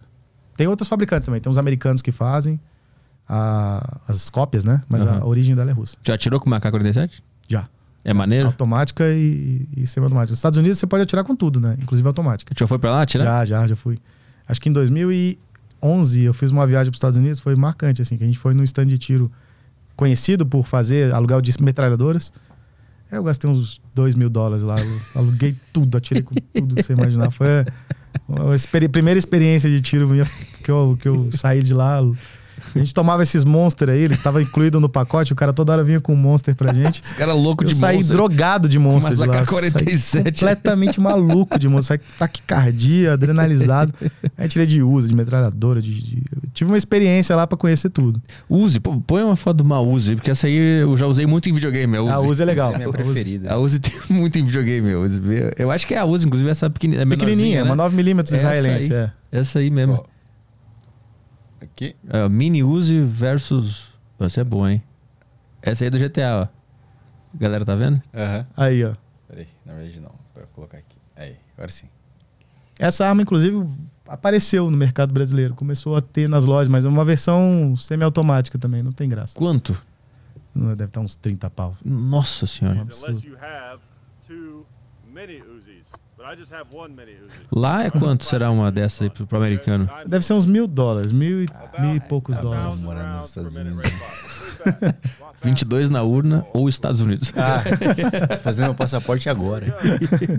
Dia 30 a gente começa a fazer os passaportes. Eita, essa é automática, essa é rajada ainda. Porra. Aí, tá vendo como espalhou? Eu acerto o balde inteiro. O ideal não seria uma dessa pra defesa pessoal? É muito tiro, não precisa de tudo isso, não. Isso aí é Será? uma 9mm, isso é munição de pistola. Ó, mas tô vendo uma coisa que ele tá apoiando no ombro ali, né? Sim. No videogame é aqui, na mão, Sim. é na mão livre, né? É, isso ajuda um pouquinho a segurar, mas ainda assim. Com a mão livre não tem como. Ou tem? Tem, tem, mas é, ah, vai fazer como livre. Ah, tem. Como mexe tudo. Aí o cara tem que ser muito experiente, né? Isso é, isso é recreativo. Isso é- você viu como ele abaixou a arma? Ele tava esperando uma rajada e jogou a arma pra baixo. Eu gostei que na camiseta dele tem desenho de um cara numa bike com uma Uzi. Com uma usa. Tudo ao contrário. Ciclista com arma. Olha como é que ficou dentro lá. ó. Ele vai botar lá. Porra. You can see a lot of bullets in there, so You can see a lot of bullets of in there. a lot of them. Olha as munição na água aí. Yeah, cool. E aquela, e aquela metralhadora de guerra mesmo, que é aquela que o cara fica. Tá, tá, tá, tá, tá, tá, tá, tchau. Aquilo são antimateriais, né? Aquilo ali também impossível pra qualquer civil ter, nem polícia pode ter aquilo. Só exército. Só exército. Aquilo é pra atirar em carro blindado, né? Hum. Mas tu já atirou com alguma coisa dessa? Só... Já, já atirei. Com essa aqui? Com essas Tá, tá, assim, tá. já atirei. Nos Estados Unidos. Nos Estados Unidos pode tudo, né? É, Ela é muito louco lá. Você- como turista em Nevada, Ah. estado de Nevada, Las Vegas, lá e tudo, vai, atira o que você quiser. É? Até bazuca, já atirei até com bazuca. Bazuca? Bazuca. Onde tu atirou com bazuca? No deserto, tem um stand lá que chama Cara. acho que é Progun. Tem tudo lá, tem lançador de granada, você pode comprar um carro pra você atirar no carro. Tu atirou no carro? Isso eu não vi, não eu comprei o carro, não, tava muito caro. Eu atirei na pedra explodir, mesmo. Tipo no GTA? Dá- não, não acho que não explode assim, de explodir igual. Ah. Ele fa- faz um buracão nele só, não explode igual no A GTA. experiência dos caras é o GTA. Tudo que eles perguntam é baseado no GTA, né? Inclusive, por causa do GTA, eu queria fazer uma pergunta. É, atirar com as duas é possível? É possível, mas é difícil, não tem, não tem Payne. precisão, assim. Isso é Max Payne. Você vai ter atiradores Matrix. especializados em tiro, tiro, tiro, chama- chamam de tiro de, como é que é o nome? É tiro de exibição. Hum. É o- Tem gente que é especializada nisso, assim. Hum. A praia dele é fazer coisa maluca e o cara treina só isso. Uhum. O cara joga 10 pratos pra cima e atira nos 10 pratos com a mão só, por baixo da perna. O cara se especializa nisso. Aí tem gente que já atira assim. Atira com as duas mãos, treina isso. Tinha um cara chamado Bob Monday. Bob Monday. Ele dava dois tiros da linha da cintura com uma arma daquelas de cowboy, aquelas que você bate atrás do cão, assim. Uhum. E ele atirava em dois balões separados, assim, do lado. Ele sacava em menos de meio segundo. Ele acertava os dois balões e no vídeo parece que é um tiro só. Você não Aqui, consegue ó. ver. Esse aí? Esse aí, Bob Monday. Ti- Especialista em tiro de exibição também. Se eu não me engano, ele faleceu. Ah, tiro na moeda, no ar. Na moeda? Na moeda. Caralho, tu viu? Ele só tirou do bolso e já, e já atirou. Aí a moeda. Caralho. Esse cara aí era um, um mito do tiro de exibição. Olha os dois balões aí. Parece montagem. É- Esse. esse... Ué, O que aconteceu? eu não entendi. Ele deu um tiro aqui e um tiro ali. Ah, Ele, ele deu dois tiros. Deu um e bate de novo, ó. Bum, dois tiros. Ah, ele, ele dá e já, e já puxa. Ele já dá e já puxa. Esse Entendeu, cara? Aqueles caras do, do, do Discovery que fazia aquele. Acho que era caçador de mito, não sei o que. Estudou esse cara. Foi, Hum, botaram sim. ele Uhum. nos, nos aparelhos de laboratório. Disseram que ele consegue se mexer mais rápido que uma cascavel dando bote. Que loucura. Aí ele atirando o espelho. Isso aí também. Isso aí dá pra fazer. Isso aí não é difícil, não. Atirando olhando no espelho. Isso aí dá pra fazer. Como é que é o nome dele? Bob Monday. Bob Monday. Bob O- hoje, quem é o, o, o cara mais pica do, do tiro? Depende da modalidade. Mas no, no IPSC, que é a minha praia, hoje é um policial espanhol chamado Jorge Balesteiros. Ele, Ah. é, o, ele é o campeão. Balesteiros, E aqui, é, e aqui de- em São Paulo tem o Jaime Saldanha, que é o quarto. Balesteiros é nome de atirador, né? Balesteiro é nome de atirador, é. É um puta nome bom. Vê mais uma pergunta aí. Opa, tem, a- tem mais um áudio aqui que é do. E no YouTube tem um cara famoso também, o Jeremy Chulek. O velhinho do bigode. Não conheço, vê, vamos ver. Jeremy Chulek é recordista mundial de um monte de. De um monte de, de, de modalidade diferente. Ele tem. Ele tem, ele tem recordes mundiais de atirar seis tiros num, num, num alvo, faz uma recarga e dá mais seis tiros no alvo. Uhum. Ele tem um recorde mundial de dar seis tiros com a ponto .50 no mesmo alvo. Caralho. Tu já tentou se aventurar nessa, nessas paradas assim? Não, de, de, de recorde mundial eu nunca tentei. De exibição, de fazer umas, umas coisas mais eu faço umas né? coisas interessantes. Eu, Que dar tipo? tiro em cartão, cortar um cartãozinho de visita, uma carta de baralho, Aham. assim a gente consegue cortar. Mas tu atira ele e pega no ar? Não, não pegar no ar eu pego prato. Ah, é? Prato eu pego. Prato, prato é tranquilo. Modalidade olímpica até, né? Muita gente Aham. pega. A gente treina pra pegar prato no ar. No IPSC, quando a gente atira de espingarda, a gente às vezes atira os metais, aí o metal derruba uma mola, joga uma mola, joga um, prato pra cima, um prato de barro. Ah, Aí a gente atira no prato em movimento. cara, é muito reflexo, mano. tem que estar com a mente. É. em- Faz algum, algum E trabalho. eu gosto de brincar de atirar de longe de pistola também. Tem Hum. uns vídeos meus fazendo isso. Então, Uhum. 100 metros, 65 metros com pistola. Mas tu faz algum trabalho mental pra, pra, pra conseguir fazer isso ou é só com a arma na mão mesmo que você, que você Não, é- aprende? É, treino. É treino Com a arma na mão arma na mão, é. Treino com bola, né? Repetição de tiro. É. Gasta muito tiro. Por isso que o atleta atira muito. O atleta tem que estar atirando o tempo todo. Quanto que gasta de munição um atleta por mês? Um atleta do, do, do nível assim de competir brasileiro, ele vai atirar entre 20 a 40 mil tiros por, me, por ano. 20 a 40 mil tiros por ano. Isso dá o quê em, em grana? 100 pau. Caralho. Tem que, tá- tem que ser muito apaixonado pela parada. né? É, alguns ano, né? atletas né, Aham. são patrocinados. Eu tenho, Sim. eu tenho a, fa- a fa- facilidade de ter alguns patrocínios, me ajudam muito nisso. Sim. né? Os melhores acabam sendo os- os- alguma empresa. E isso melhorou muito no Brasil também. Uhum. Isso é outra coisa interessante. Para o atleta, esse mercado mais forte trouxe mais marcas, mais marcas significa mais patrocínio. Mas são as próprias ah, empresas de arma que patrocinam ou é outra tipo Gatorade? Não, muita, Nike? quase nenhuma marca que não seja do segmento tem coragem de ah, patrocinar um Ah, atleta. então tem muito preconceito Tem, ainda. Muito, muito. Quando muito o cara consegue um patrocínio de uma academia local, Uhum. que deixa ele treinar de graça. É, quando muito o cara consegue, de repente, uma imobiliária que pegou e falou assim: pô, esses caras do tiro tem grana, vou ver se eu vendo uns apartamentos lá. no-" Mas é pouco, né? não tem, elas não tem coragem, não tem Uhum. coragem de, de entrar nesse. Então sempre é alguém do segmento que ajuda. Lá nos Estados Unidos, imagino que Lá é outra coisa. empresa de bebida, de comida, boa. de, qualquer coisa patrocina. né? Tranquilo. Por que, que tu acha que, que existe essa diferença tão grande cultural? É por causa da Guerra da Independência? Eu acho que é porque lá é uma coisa normal, lá é muito natural. Se você olhar lá, o cara começa a tirar com 11 anos de idade, ganha uma espingardinha do pai dele. E, come... e é muito comum, dependendo do estado que você vai, você vai na rua, tem gente andando armado com arma pra fora. Uhum. É permitido, né? O que chama open carry, o cara anda com a arma pra fora. Mas tu acha que isso se deve à, à, à história deles da independência lá? Eles têm, na, não eles, é, eles têm na Constituição deles o direito de acesso às armas, e está escrito lá, na segunda emenda constitucional. Uhum. É, o direito de, acesso, de portar, de ter e portar armas não será violado, está escrito na Constituição deles. Uhum. Então o Estado não pode mexer nesse direito. Toda vez que o Estado tenta, a Suprema Corte deles vai lá e fala: não, não pode, está escrito, não pode, está escrito aqui, ó. Não será infringido, então não pode. Uhum. Isso está na Constituição deles.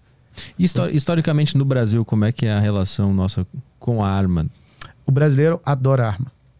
Isso é um fato, assim. O brasileiro gosta disso. E sempre gostou. Desde Getúlio, muita coisa a gente não podia ter. Ele foi restringindo. Então, assim, desde 1930 para cá, esse conhecimento foi se perdendo, esse gosto foi se perdendo. Mas a gente vê agora, assim, o que está acontecendo nesse momento histórico do tiro no Brasil é que o povo gosta mesmo. Foi Uhum. lá e viu e que é legal e que é gostoso. E estão procurando se armar estão vendo a importância, né? Que acho que cada um que já passou um sufoco em casa e, e viu que a polícia não vai chegar, Uhum. o cara, o cara muda a cabeça dele. Uhum. Ele Tu que... já se safou de alguma coisa por, por ter porte de arma? Não, eu nunca, graças a Deus, eu nunca precisei. Uhum. Nunca. A gente tem outras coisas, não é só a arma. Eu tenho até cursos online onde eu ensino. Eu tenho tanto uma parte de cursos online onde eu faço é, esse treinamento com outros atletas. E eu tenho dois cursos de um curso de defesa residencial e um curso de porte velado para quem porta arma no dia a dia. Uhum. E a maior parte desses cursos são de prevenção, tanto para casa quanto para quem porta uma arma no dia a dia. Uhum. E esse curso, inclusive, para quem não tem arma, ele vale a pena é, se, se, se, se assistir, porque grande parte da prevenção contra a criminalidade urbana você pode fazer numa boa, assim, não precisa ter arma para isso. Uhum. Então você saber como que um criminoso escolhe uma vítima te ajuda a não se tornar uma vítima. É co- Como que ele escolhe uma casa pra invadir, por exemplo? Então, todos eles, todos os, os caras que invadem residência, eles estudam a casa um tempo. Então, eles vão buscar a rotina da família. Então, ele ele tem que ter algum tipo de acesso à informação ali. Janela aberta, que ele consegue contar quantas pessoas tem na casa. Muitas vezes eles telefonam para casa e desliga para saber se tem gente. Uhum. Às vezes se passa por um técnico de eletricidade, alguma coisa para tentar entrar na casa e ver. Às vezes ficam só correndo na rua. vendo o comportamento das pessoas, quem que entra na, na garagem de frente, por exemplo. Tem, você não deve entrar na garagem de frente em momento algum. Isso já é um primeiro ponto que você pode fazer hoje na sua casa, assim? um hábito que você pode tirar. Se você tem um, um portão eletrônico na sua casa, você entra de ré, Ah, você entendi. estaciona de ré. Uhum. Esse é um ponto que todo bandido vai olhar. Porque se você estaciona de ré, você tá primeiro tá vendo todo o ambiente da rua, você Uhum. não tá de costas. E ele sabe que se você quiser, você engata primeiro e passa por cima dele. Então ele não vai em você. Uhum. Ele- a não ser que ele queira muito você especificamente, mas ele vai no teu vizinho que estaciona de frente. Uhum. Então essa é a primeira, a primeira coisa que dá para mudar. Outras é a questão da, da defesa da casa mesmo. Você ter uma casa com um pouco mais de aparatos de segurança vai desestimular o cara a escolher a tua casa. Ele pre- prefere a casa mais fácil. Uhum. Mas tu, tu ensina, no caso de alguma invasão, o que fazer é, tendo uma arma? Sim, sim. Como é que. Como é onde que se- guardar, como guardar, essa relação entre armas e crianças. A gente tem uma aula para isso lá, para poder é, dar ideias para a pessoa né, de como você vai trabalhar. Quando você tem arma em casa, você tem que estar com ela por perto o tempo todo. Senão não faz sentido você ter, né? A sua arma para defesa ela pode ficar municiada. Então você mantém ela na mão, assim, né? A- Disponível, disponível para você poder pegar se precisar. Uhum. Mas se você tem criança em casa, você vai ter que fazer uma, uma equação, você vai ter que dosar isso para evitar risco de acidente. Uhum. Todo, todo proprietário de arma responsável tem que pensar nisso. Então tem várias ferramentas. Tem cofres com digital que você pode usar, que é acesso rápido. Tem. é, você pode deixar ela sem munição na câmara, que é o que eu faço, mantém a câmara vazia. Se precisar, você só alimenta a câmara. Então você deixa ela com munição, mas sem, sem estar engatilhada, por exemplo. Uhum. Mas é no caso da. Eu ouvi que tá rolando uma, uma invasão. Eu, eu ouvi o barulho. Perfeito. Você tem que ter um plano. Primeira coisa. Você tem que ter um plano de, def- de defesa residencial. Se você não pensou nisso, se você tem uma arma em casa e você não pensou nisso, você está errado já. A sua família precisa saber o que fazer. Todo mundo tem que ter conversado. Aconteceu uma emergência, começamos a escutar barulho, alarme disparou, cada um vai para um lugar, cada um vai ter uma tarefa para fazer. Um vai telefonar para a polícia, o outro vai bloquear a porta, você vai ter uma sala segura que você vai organizar na sua casa, onde esse é o meu ponto de defesa.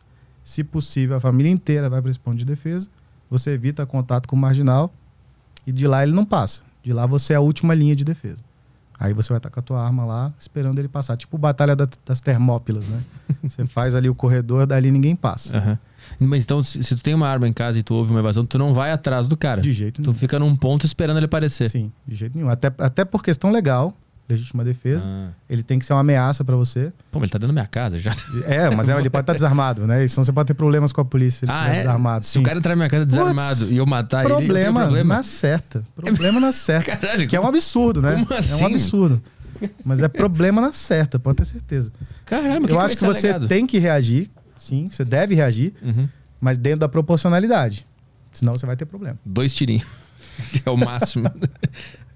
Mas é, você vai. E, e é por isso que eu, eu sugiro que você tenha esse local seguro. Né? Estabeleça com a sua família um ponto seguro, prepare esse local. Lá você tem que ter primeiros socorros, lá você tem que ter telefone na bateria o tempo inteiro, colocar no celular. Lá você tem que ter suporte à vida. Então você tem um familiar que tem diabetes. É, tu não assistiu aquele filme, né? Lembra daquele filme? O quarto do pânico? Quarto do Pânico. Sim, A que é menina bom. tinha diabetes, não tinha insulina lá. Ela tinha que ficar saindo. O drama do filme foi esse. Aham. Então você tem que ter lá tudo que a tua família precisa pra ficar um tempo. Porque você pode se trancar lá e esperar a polícia chegar. Uhum. E não usar a sua arma. Melhor cenário possível. Puta, mas eu escuto ele desconectando meu Playstation na sala lá. Eu fico na. Eu fico Ah, quieto. meu irmão, é um problema, né? Dependendo das. Vai mexendo, meu, vai mexendo meu, nas minhas guitarras. É, então. Aí não pra segurar. Mas legalmente eu não posso ir atrás dele na minha casa. Não, e... legalmente depende. Você não pode atirar nele, mas você pode tentar expulsá-lo, por exemplo. Mas não é, não é uma, uma estratégia mais inteligente. Porque você não sabe quantos são, você não sabe em que local eles estão, Uhum. e você vai deixar a tua família vulnerável. E você, a última coisa que você quer é estar numa situação onde um membro da sua família é um refém. Uhum. Aí o cara vai lá, pega a tua filha, tua esposa e fala, abre o cofre. Sim. Uhum. Uhum. Aí fudeu. Tem, tem caso de cara que, que se fudeu legalmente por ter reagido a uma invasão da sua própria casa? Todos eles. Bom, o que, que é alegado? Todos eles, todos eles são. to- se você mata uma pessoa, se você engaja uma pessoa, se você atira numa pessoa, você vai responder um processo. Uhum. Vai ser instaurado um inquérito policial para apurar as circunstâncias daquela situação ali. Se foi legítima defesa, se não foi, vai haver uma investigação, a polícia vai investigar. E aí o delegado pode se convencer que foi um caso de legítima defesa, ele pede o arquivamento do caso. O Ministério Público pode olhar aquilo e falar: não, não acho que foi legítima defesa, vou denunciar por homicídio. Então isso- essa situação pode acontecer. Ou você pode realmente estar numa situação ali onde houve excesso, o delegado convenceu-se que foi excesso que não foi uma situação de legítima defesa, ele te denuncia, o Ministério Público acata e a pessoa vai parar no tribunal do júri. Cara, mesmo se o cara invadiu a casa da pessoa. Mesmo se o cara invadiu Meu a casa da Deus. pessoa. Tem um caso re- recente que o cara tava roubando a moto do cara. Ele tava na garagem, pegando a moto. E aí o camarada deu um tiro da sacada nesse ladrão que tava roubando a moto. E o delegado entendeu, é crime material. A vida é mais importante que teu patrimônio, você não podia ter atirado nele. Porra, então não rouba minha moto, né? Se a tua vida é mais importante que a minha moto, não rouba minha moto, caralho. E isso a gente fala no curso, inclusive. É a circunstância da legítima defesa. Meu Essa Deus. aula é dada por um promotor de justiça lá do Mato Grosso, um amigo meu, Luciano Lara. Uhum. Ele explica ali as circunstâncias legais de como vai funcionar uma situação de legítima defesa. Cara, Então a melhor loucura. estratégia para a pessoa, na verdade, é essa: se previne, proteja a sua família e se ele tentar ultrapassar aquela barreira, a ameaça está concretizada. Mas teoricamente Você- deixa levar minhas coisas. Tem Às vezes é mais deixar. barato que pagar o advogado, sabia? Cara, que bizarro. Tem gente que tem que vender a casa para pagar o processo judicial. Até chegar no criminal do júri, o cara gasta 500 mil reais, 600 mil reais de É advogado. pra deixar o cara. Mora Não, na minha casa aí, pode ficar. É surreal.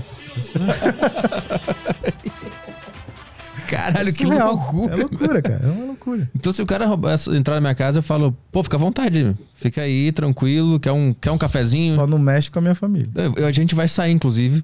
A gente vai É por isso que a gente fala que a arma é uma ferramenta de defesa à vida. Quando o cara fala assim, ah, vai ter briga de trânsito. O cara minimamente informado que tem uma arma de fogo, ele não vai se meter na briga de trânsito. Eu já tive situação de briga de trânsito onde eu tava armado. Só fez... Vou contar essa história pra vocês. O cara, o cara quis brigar, Ah. abriu a porta do meu carro, Caralho. abriu a porta do meu carro. Eu só olhei aquilo, na hora eu meio que não vi ele chegando. Eu, inclusive cometi um erro, quase podia ter morrido. Se fosse um ladrão, eu tinha morrido. Mas ele veio, aí, eu- aí ele veio xingando, aí quando ele veio xingando, eu falei, não, peraí, calma. Saí do carro, olhei pra ele falei, o que, que foi, cara?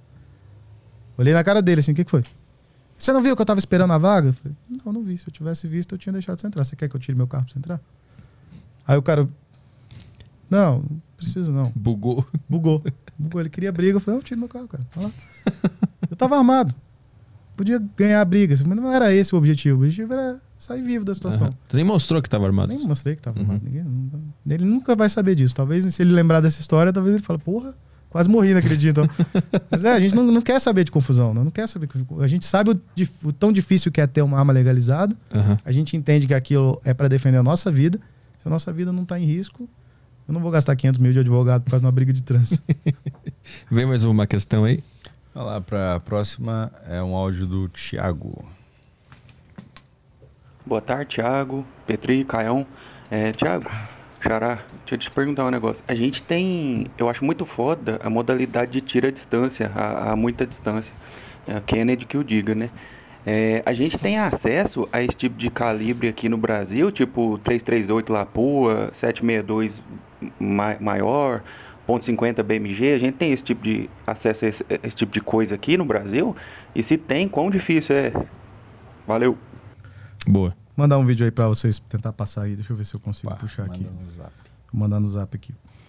Sim, existe essa modalidade que a gente estava falando. Falamos até do F-Class, né? O F-Class é uma modalidade que você atira a 300 metros deitado. No Brasil, começa, aliás, o F-Class começa a 300. Ele pode ir até uma milha. Tá? E no Brasil não tem stand de uma milha. Não é muito difícil achar um stand aqui que tem uma milha de distância. A gente tem muito stand com 300, com 500, com 400. Esses dias eu atirei num stand de 600 metros em Monte Alto, vindo para cá. Vou mandar o vídeo aqui para a galera passar. E esse foi, um, esse foi um disparo de 300 metros. Quer ver se eu acho o vídeo aqui. O, você pode atirar a distância até com calibre 22. Muita gente não sabe disso, mas você pode. O calibre 22 chega com uma arma boa, o atirador sabendo o que fazer, você chega até uns 400 metros com tranquilidade com ela. É, e é muito divertido. Acho que experiência, as experiências de tiro mais divertidas que eu fiz foi com tiro de longa distância. Não tem nada mais divertido do que você sentar e atirar num alvo metálico de longe. É muito gostoso. Estou mandando um vídeo agora para vocês aqui. Boa. E você pode fazer isso com calibres maiores, 556, 308, 338 Lapua. Ele falou, o 338 Lapua é um calibre tipicamente militar, né, de, de tiro de longuíssimas distâncias. Esse tiro no Brasil hoje, ele custa mais de 100 reais cada tiro. É inviável. É só para quem gosta muito mesmo, Uhum. tem muita grana. Mas um 308 é um calibre que até então o atirador podia ter, é um calibre de uso restrito. Você tem que ser atirador esportivo, você tem uma, a- a- o processo de compra de uma arma de uso restrito é diferente. O exército, em tese, tem que fazer uma investigação mais rígida na sua vida e você vai estar submetido à fiscalização com mais frequência. O exército vai na nossa casa ver se as armas estão lá. Hum. Ele, ele fiscaliza a nossa quantidade de compra de munição, ele fiscaliza as lojas e tudo. Isso é, isso é. Não é avisado, né? É, é do nada, assim. É, cara surge do nada pra ver pode qual é. chegar, ele te liga com. na hora, eu tô aqui do lado da sua casa, tá em casa? Não vou fazer vistoria. Hum, entendi. Aí você vai lá, ele testa a condição de segurança da casa e tudo. Uhum. Vê se você cumpriu, tá cumprindo todas as normas de segurança, vê se as suas armas estão lá, se você não tá passando a arma, a munição para alguém. Tudo isso é fiscalizado. Uhum. Tanto é que quem tentou isso, muita gente fala esse negócio de perder arma, é uma coisa que tem sido falada, né? Os caras estão tirando CR para fornecer arma para o tráfico. Quem tentou isso já rodou. Hum. Toda hora a polícia pega. A fiscaliza- fiscalização é, é boa. É boa, sim. A polícia, a polícia recebe as, as, as ocorrências do exército. Ó, esse cara aqui tá com comportamento fora do padrão. Aí a polícia começa uma investigação e encontra. E aí quem tentou fornecer armas para criminalidade roda o tempo inteiro. Porque as armas são rastreadas. Tem o vídeo aí. É, isso aí foi em Monte Alto. Um tiro de. Vai. Quente. Acho que esse tá a 200 metros. É Um tipo, barulhinho. um, tipo um golfe, né? É.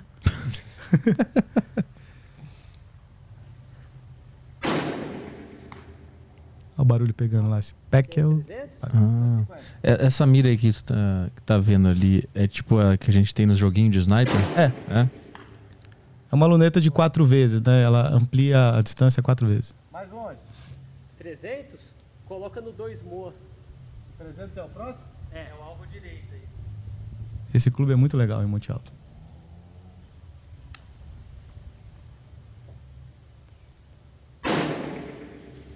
Pô, é imediato, né? É, tiro. Às vezes o, o barulho demora um segundo, um segundo e meio pra voltar.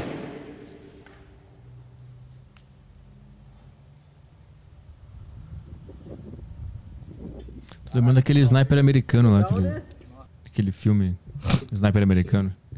É, ele pegou um cara a uma milha. Aquela é bom, aquele filme. 1800 metros, se eu não me engano, ele pegou um cara. Puta, aquele final, eu lembrei agora. É isso triste, pode hein? ser feito. isso pode- Agora, agora com a eliminado Faquin, esse tipo de É. arma aí, essa é uma arma de uso restrito. É uma, um AR-15 556. Uhum. É, esse tipo de arma hoje em dia não dá mais para ter. Da qualização que a gente tem hoje com eliminado Faquin está suspenso a aquisição. Vê mais perguntas aí? Vamos lá para mais perguntas. O próximo é um áudio aqui do Lucas. Boa. Boa tarde, Thiago. Boa tarde, Petri. O estúdio tá bonito, hein, cara? Parabéns aí. Sou assinante faz tempo. Gostei do estúdio. Boa tarde, Caio. Minha pergunta fala pro aí. Thiago é a seguinte: eu tô me tornando aí. Eu tô me tornando policial militar, né? Tô no concurso e tal. Como é que funciona, por exemplo, um policial pode entrar em qualquer lugar armado, com o porte velado? É, baladinho, eu vou poder entrar com o meu canhão lá. Qualquer lugar o cara tem a permissão de entrar. Vamos lá, eu vou responder isso aí sem, sem muita propriedade, tá? Porque eu sei que cada polícia tem sua, seu, seu regimento interno, né? Com as normas disciplinares. Eu sei que policiais podem adentrar em qualquer lugar armados. Tá? Inclusive, se eles tiverem investigação, eles acabam entrando em balada também, é, armados. Mas eles têm um regimento, eles não podem fazer e beber e ficar armado Uhum. sem ter uma justificativa para isso. Uhum. É, então, aí cada polícia vai ter a tua, tua regra. Vamos ver mais algumas aí no. Agora, a pessoa, cidadão Ah. comum que tem porte de arma, eventualmente, ele não pode entrar em igreja, não pode entrar em local de aglomeração, ele não pode entrar em, em bar, em hipótese alguma. Se beber, perde o porte, nunca mais. Pegar bêbado, qualquer quantidade de bebida. Nunca mais vai conseguir tirar porte de novo Hum. Bêbado com a arma, né? com arma. Tá, com arma. Então, um cara que eu vi abrindo a garrafa de champanhe com 38 tava errado. Se ele bebeu, se ele bebeu, ele tava. Se ele bebeu, ele tava. Eu não lembro ter visto ele bebendo, então acho que tá tudo bem. Ele só precisava abrir pra galera, né? Pessoal ele beber. fez um favor pra gente. Próximo- O próximo áudio aqui. Ah, não, tem uma do Jonathan. É, boa tarde, senhores. Tiago, qual a sua visão sobre o uso de armas para caça? Bom, muito bom. Tema polêmico isso aí. Isso aí é polêmico até entre a gente, sabia? Hum. A caça é uma, uma parte, um tabu dentro da sociedade brasileira. Aham. E no meio das armas não é diferente, tá? Tem gente aqui que defende o uso de arma, defende liberdade de acesso à arma, mas é totalmente contra a caça. Mas por causa dos animais? Por causa dos animais, é. Eu, particularmente, eu tenho uma visão pragmática da coisa. Eu já tive, eu não sou caçador, nunca tive a oportunidade de caçar, embora eu caçasse. Se eu, se eu fosse convidado para uma, uma galera legal que eu confiasse, Uhum. porque é perigoso, né? Se eu não confio no cara, não sei se eles têm regra de segurança com arma, Sim. Uhum. iria numa boa. Eu- hoje no Brasil só pode caçar javali. Porque é único é animal. considerado uma praga, né? É uma praga. É uma espécie invasiva, né? Mata não cachorro, faz parte. Mata tudo. Ma- Filha da puta. nascente, destrói nascente. Porra, destrói plantação é um problema. Cara, é tipo o Coisa pombo da, É um da problema. rural, E é né? um bicho que, assim, tem 20 filhotes, os 20 vivem e se multiplicam numa velocidade é um absurda. vírus o né? negócio. É uma parada foda. E é um bicho que mata tudo. Mata, inclusive, o porco local, marca, mata, destrói tudo. É um problema. Não é da nossa fauna, não é brasileiro, Uhum. causa vários problemas. Então, assim, o javali ele é permitido caçar, tem as regras do IBAMA, tem as regras do Exército, tem que seguir as duas. E agora estão liberando o cervo, o cervo Axis no, no Rio Grande do Sul, Hum. que ainda não foi regulamentado pelo IBAMA, mas já está liberado a caça. Por algum motivo específico? Sim, ele também é invasivo, ele é da Argentina, se não me engano, e ele é um veado maior do que o nosso, nosso cervo cam- campestre, campestre, né? Cervo campestre, Aham. que é o cervo brasileiro. E ele mata o macho e ele cruza com a fêmea. Então Hum. o cara é um filho da puta, né? Mata o cara e come da mulher ainda. Caralho. E aí ele faz uma hibridização. Coitado. do- Bicho é um estuprador, meu. E ele faz uma hibridização da espécie. O Aham. filhote que nasce é mais ele do que o, o local. Ah, Então ele vai destruir a espécie nativa nossa. cara, que A loucura. tendência é essa. Uhum, uhum, E aí liberou a caça dele, o Ibama vai regulamentar. uhum. O que, que eu penso em relação à caça, tá? É, na África a gente tem experiências suficientes para a gente entender como que funciona o negócio lá. Eu tive um amigo que tinha uma empresa de caça na Tanzânia. Lá como é que funciona?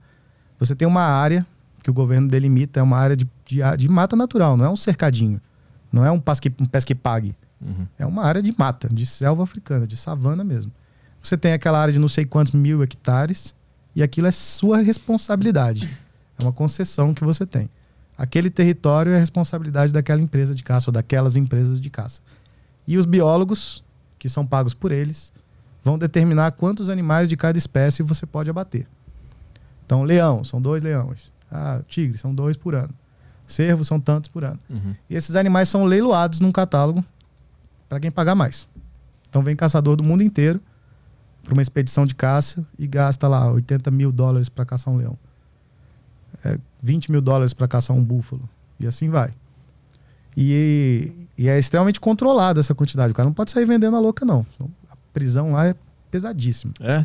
Mas, mas tem como é, controlar se o cara realmente matou só dois? Porque tem muita coisa de. de Tem, não, eles são que sai do, controlados. sai do controle. Isso aí acaba se criando. Mas se for, é só você né? pensar, se for, se você, se você pode fazer o leilão porque tem quantidade limitada, se você abre limitado, seu preço cai, né? Uhum. Então o caçador, a empresa de caça, ela tá, ela tá, ela é fiscal da reserva. Uhum. Ela inclusive caça caçadores ilegais, porque Hum, eles estão estragando a brincadeira lá. Entendi. Aquilo vale dinheiro para ele. Uhum. Então, é uma área gigantesca de floresta natural que para você ter um leão, por exemplo, você tem que ter todo o ecossistema equilibrado, senão o leão não vive ali. Uhum. né? Então você tem que ter tudo preservado, não pode ter nada lá. E aquele cara consegue, aquela empresa consegue ganhar muito dinheiro ali com a caça dos animais. E são animais velhos. O caçador vai escolher os animais mais velhos, animais que vão morrer de qualquer jeito. Um leão ele tem uma vida útil, né? Uhum. Ele vai ficar na- no bando, ele é o macho alfa do bando. Quando ele ficar velho, ele vai ser desafiado por um leão mais novo que vai matar ele e vai tomar conta do bando. Hum. Então, e- um leão velho, ele não. Ele, ele, ele, e- a- caçar um leão velho significa preservar toda a espécie dele. Se Tu ajuda o jovem pensar, também. ajuda tu jovem. Deixa comigo aqui. E é uma coisa assim, é, é trágico. Você pensa assim, cara, é um. Às vezes é difícil engolir, mas se você não tem esse tipo de oportunidade, o cara desmata a savana inteira e planta soja. Hum. Se ele pode ganhar tanto quanto plantar soja administrando uma reserva natural, é uma forma de preservar. Sim. Uhum. Isso funcionou na, na África, onde você tem caça legalizada, não falta bicho. Uhum. Porque eh, eles, inclusive, incentivam a reprodução desses animais. Sim. Não falta bicho. Ele tem dono, ele tem preço. Uhum. E onde a caça foi proibida, e não tem recurso para conter o caçador ilegal, Ah, o traficante entendi. de marfim, Uhum. não tem ninguém para tomar conta. E aí não tem leão, não tem, não tem elefante, não tem girafa, não tem É, nada. tem, o, tem, a, tem um problema com os rinocerontes, né? Que eles caçam, ca- matam o bicho pra pegar o, O elefante também. o chifre, né? O chifre, elefante. não, é, não é chifre, é o que fica na frente. É, né? aquele Que aquilo aí é é caro pra cacete, né? Dá uma grana, o né? marfim do, do elefante É, também. é Mas isso aí caríssimo. acontece em, em locais que a caça é proibida. É isso? É, Esse sim, é o ponto. sim, sim. Entendi. Sim, Uhum. é onde a caça é proibida, você não tem como controlar isso. Uhum. O governo não tem dinheiro, não tem recurso. É igual qualquer coisa, o governo não consegue fazer nada. É, qualquer coisa que você bota na mão do governo fica uma porcaria mal feita. Então, se você botar fiscal, fiscalização da natureza na mão do governo, vai ter queimada, vai ter desmatamento, vai ter a porra toda e isso não é, não é surpresa para ninguém. Uhum. Agora, se você deixa na mão da iniciativa privada, alguém vai cuidar daquilo. Ó, Pega a onça no Brasil, por exemplo. Porra, vamos falar em matar a onça aqui, fudeu.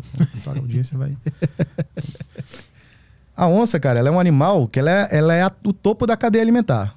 Ela só vai existir no ambiente se tiver tudo funcionando lá. Tem que ter todos os animais para ele, para ela comer, e tem que ter todos os animais que aqueles animais que ela come, come. Tem que estar tudo funcionando, senão não tem onça. E uma onça hoje no, no, numa, sei lá, no Mato Grosso, no, no, no Amazonas, se ela entra numa fazenda e come um- uma vaca de alguém, o dono da fazenda vai lá paga 50 conto pro peão da fazenda e ir lá matar a onça. É, Esse é o valor que a onça tem no Brasil hoje, 50 reais. Hum. E quando tá bem pago, tá? O cara vai lá e mata a onça. É ilegal, é crime ambiental, mas isso acontece, a gente sabe que acontece. Uhum. Um caçador bilionário europeu poderia pagar 100 mil dólares para caçar essa mesma onça. E esses 100 mil dólares, para o dono da, da, da propriedade ali, que o administrador da reserva, poderia fazer com que ele desistisse de desmatar a reserva, por exemplo, para especular terra. Ele, Uhum. ele, ele explora a caça local. Uhum. É foda, é polêmico, é, mas se você for pragmático, quiser preservação, você tem que ter dinheiro para fazer isso. E o cara não paga para fazer ecoturismo. Uhum. Sabe quanto custa uma savana ecoturismo lá na, na Tanzânia? Hum. 10 dólares, 15 dólares, pra você entrar no parque lá, tirar umas fotos com os bichinhos. Quanto você acha o bichinho? O cara paga 80 mil dólares pra lá caçar um leão, pô. Sim. É foda. Uhum. Não paga pra fazer turismo. Ele paga pra caçar. Existe esse mercado, então. Esse meu amigo uma vez ganhou uma gorjeta de 25 mil dólares. De gorjeta. Um cara bilionário, bilionário chinês lá, ele contou essa história. O cara fez uma caçada de final de ano, que o cara já queria passar o Natal com a família e tal. Esse bilionário mandou um e-mail pra ele falando que ele precisava matar um bicho, sei lá o quê.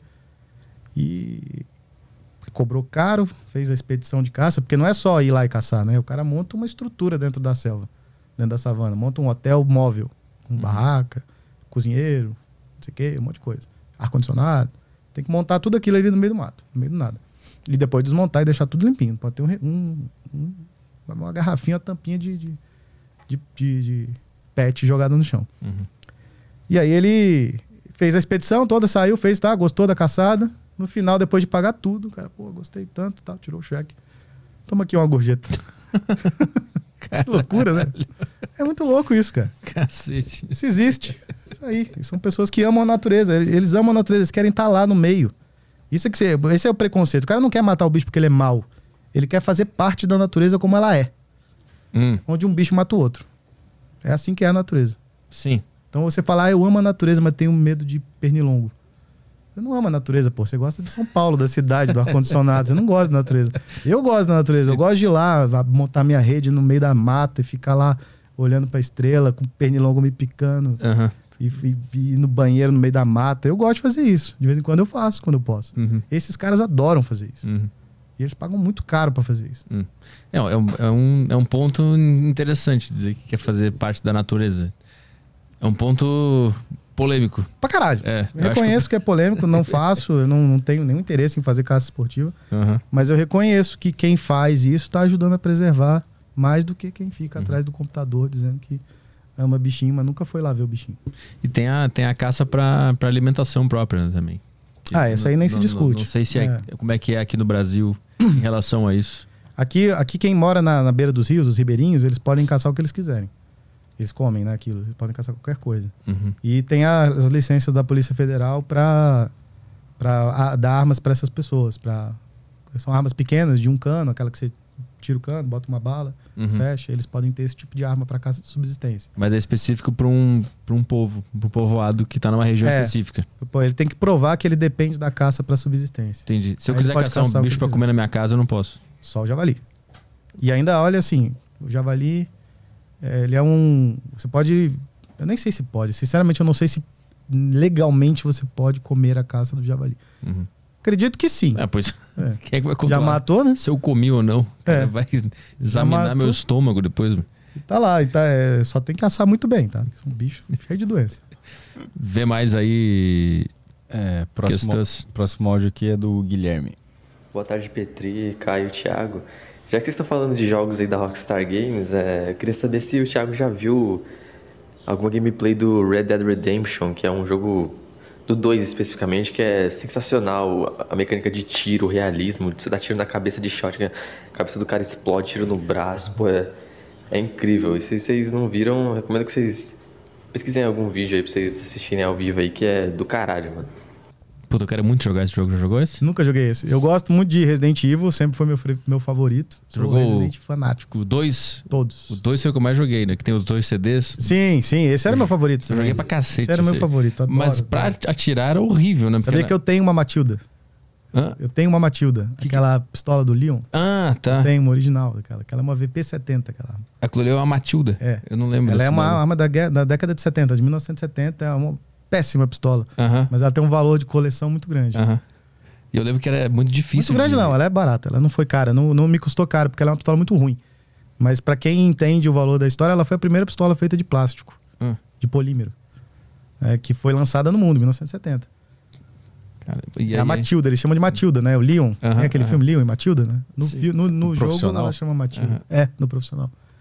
Aí o Leon, o Leon chama aquela pistola de Matilda. Puta, isso, esse detalhe eu não lembro. É. Eu acho que eu joguei mais com a. Como é que era o nome da menina? Ela aparece no 4, se eu não me engano. Resident 4. Como é que era o nome da. da... No 2, que, são dois CDs, que tem do- o Leon e a. Claire. E a Claire. Eu joguei mais com a Claire, eu acho. Mas eu lembro que era muito difícil o sistema de tiro, porque era aquela câmera de É. segurança, assim, né? Então tu não sabia onde é que tu estava atirando de verdade. É. Tu ia no. Hoje melhorou. Você já jogou remake? Do 2? Do 2? Não. É fantástico o jogo. É em primeira pessoa? pad- é em- atrás, né? Terceira pessoa atrás das costas. com a Ah, tá, atrás. tá. É que jogo fantástico. Ficou lindo o jogo. Ficou lindo. Ah, Pra eu vi, quem, eu vi gente jogando. Eu assisti quem no YouTube. gosta, cara, ficou lindo. A história ficou top. Ficou muito legal. Dos jogos de videogame, qual, qual que tu jogou que é o que se aproxima mais do realismo da. Dos jogos Do de tiro. videogame, deixa eu ver, eu acho. Aqueles Call of Duty, Battlefield, aquelas paradas lá. É, esses são bem realistas até. São, eu- o Call of Duty, eu joguei muito Call of Duty. Eu nunca fui muito de videogame. Eu sempre gostei de Resident Evil. Gostei Uhum, muito, uhum. sempre, muito. Sempre foi meu favorito. Mas o Call of Duty eu joguei. É bom, é bem realista. Jogou Arma? Esse é o mais realista. Já, já joguei. Esse é, É, o mais realista. Puta, eu não conheço esse. Esse é foda. Tem Esse um é, um modo amigo meu é fanático nesse jogo. Eu nunca, eu nunca doido. tive esse jogo, mas um amigo jogava. Bota aí uma gameplay. Esse é, o mais, fan- esse é o mais fantástico. Pelo nome, eu sinto que ele é bem próximo da realidade mesmo. Não? É, você tem cálculo balístico, a física aplicada ali ao jogo é perfeita. Você faz. Os caras, inclusive, estudam a- as lunetas e tal pra fazer os cálculos de ângulo e tudo bate com a realidade. Ah. Tem que calcular vento, tem que calcular. Pô, tinha um de sniper assim também. Que era bem realista também. Que tinha o vento, tinha todas umas paradinhas. Aí eu amo aí. E os cenários são gigantes, né? Tem uma situação simulando guerra mesmo. Ele tem. Ele, ele te dá várias possibilidades de como atirar, né? Eu Não ouvi é falar que esse jogo em- teve participação do exército americano. Que ele usou esse jogo como uma propaganda de recrutamento. A turma tá vendo lá? Aham. Boa. Queria ver se tem um modo treinamento aqui que era. Eu lembro que era bem completo. Olha o tamanho do cenário, é gigante, é muito louco. Esse jogo eu nunca joguei. Um amigo meu jogava muito esse jogo. Vivia me falando desse jogo. Mas eu nunca fui muito de, de videogame. É que também que se for muito real pra ti não vale a pena, né? Porque tu- Não, eu, quando eu gosto de jogar videogame, eu gosto de. Eu gosto daqueles negócios rápido que você que não faz sentido nenhum. faz mó barulheira, mata todo Isso, mundo. Eu acho isso. legal isso aí. Esses que sei que são legais. Porque pra, pra- a tua vida já é assim, né? Já- É, zumbi, matar zumbi, puta Isso. caralho. Quanto mais zumbi, melhor. Aí... Tinha, como é que era o nome daquele jogo?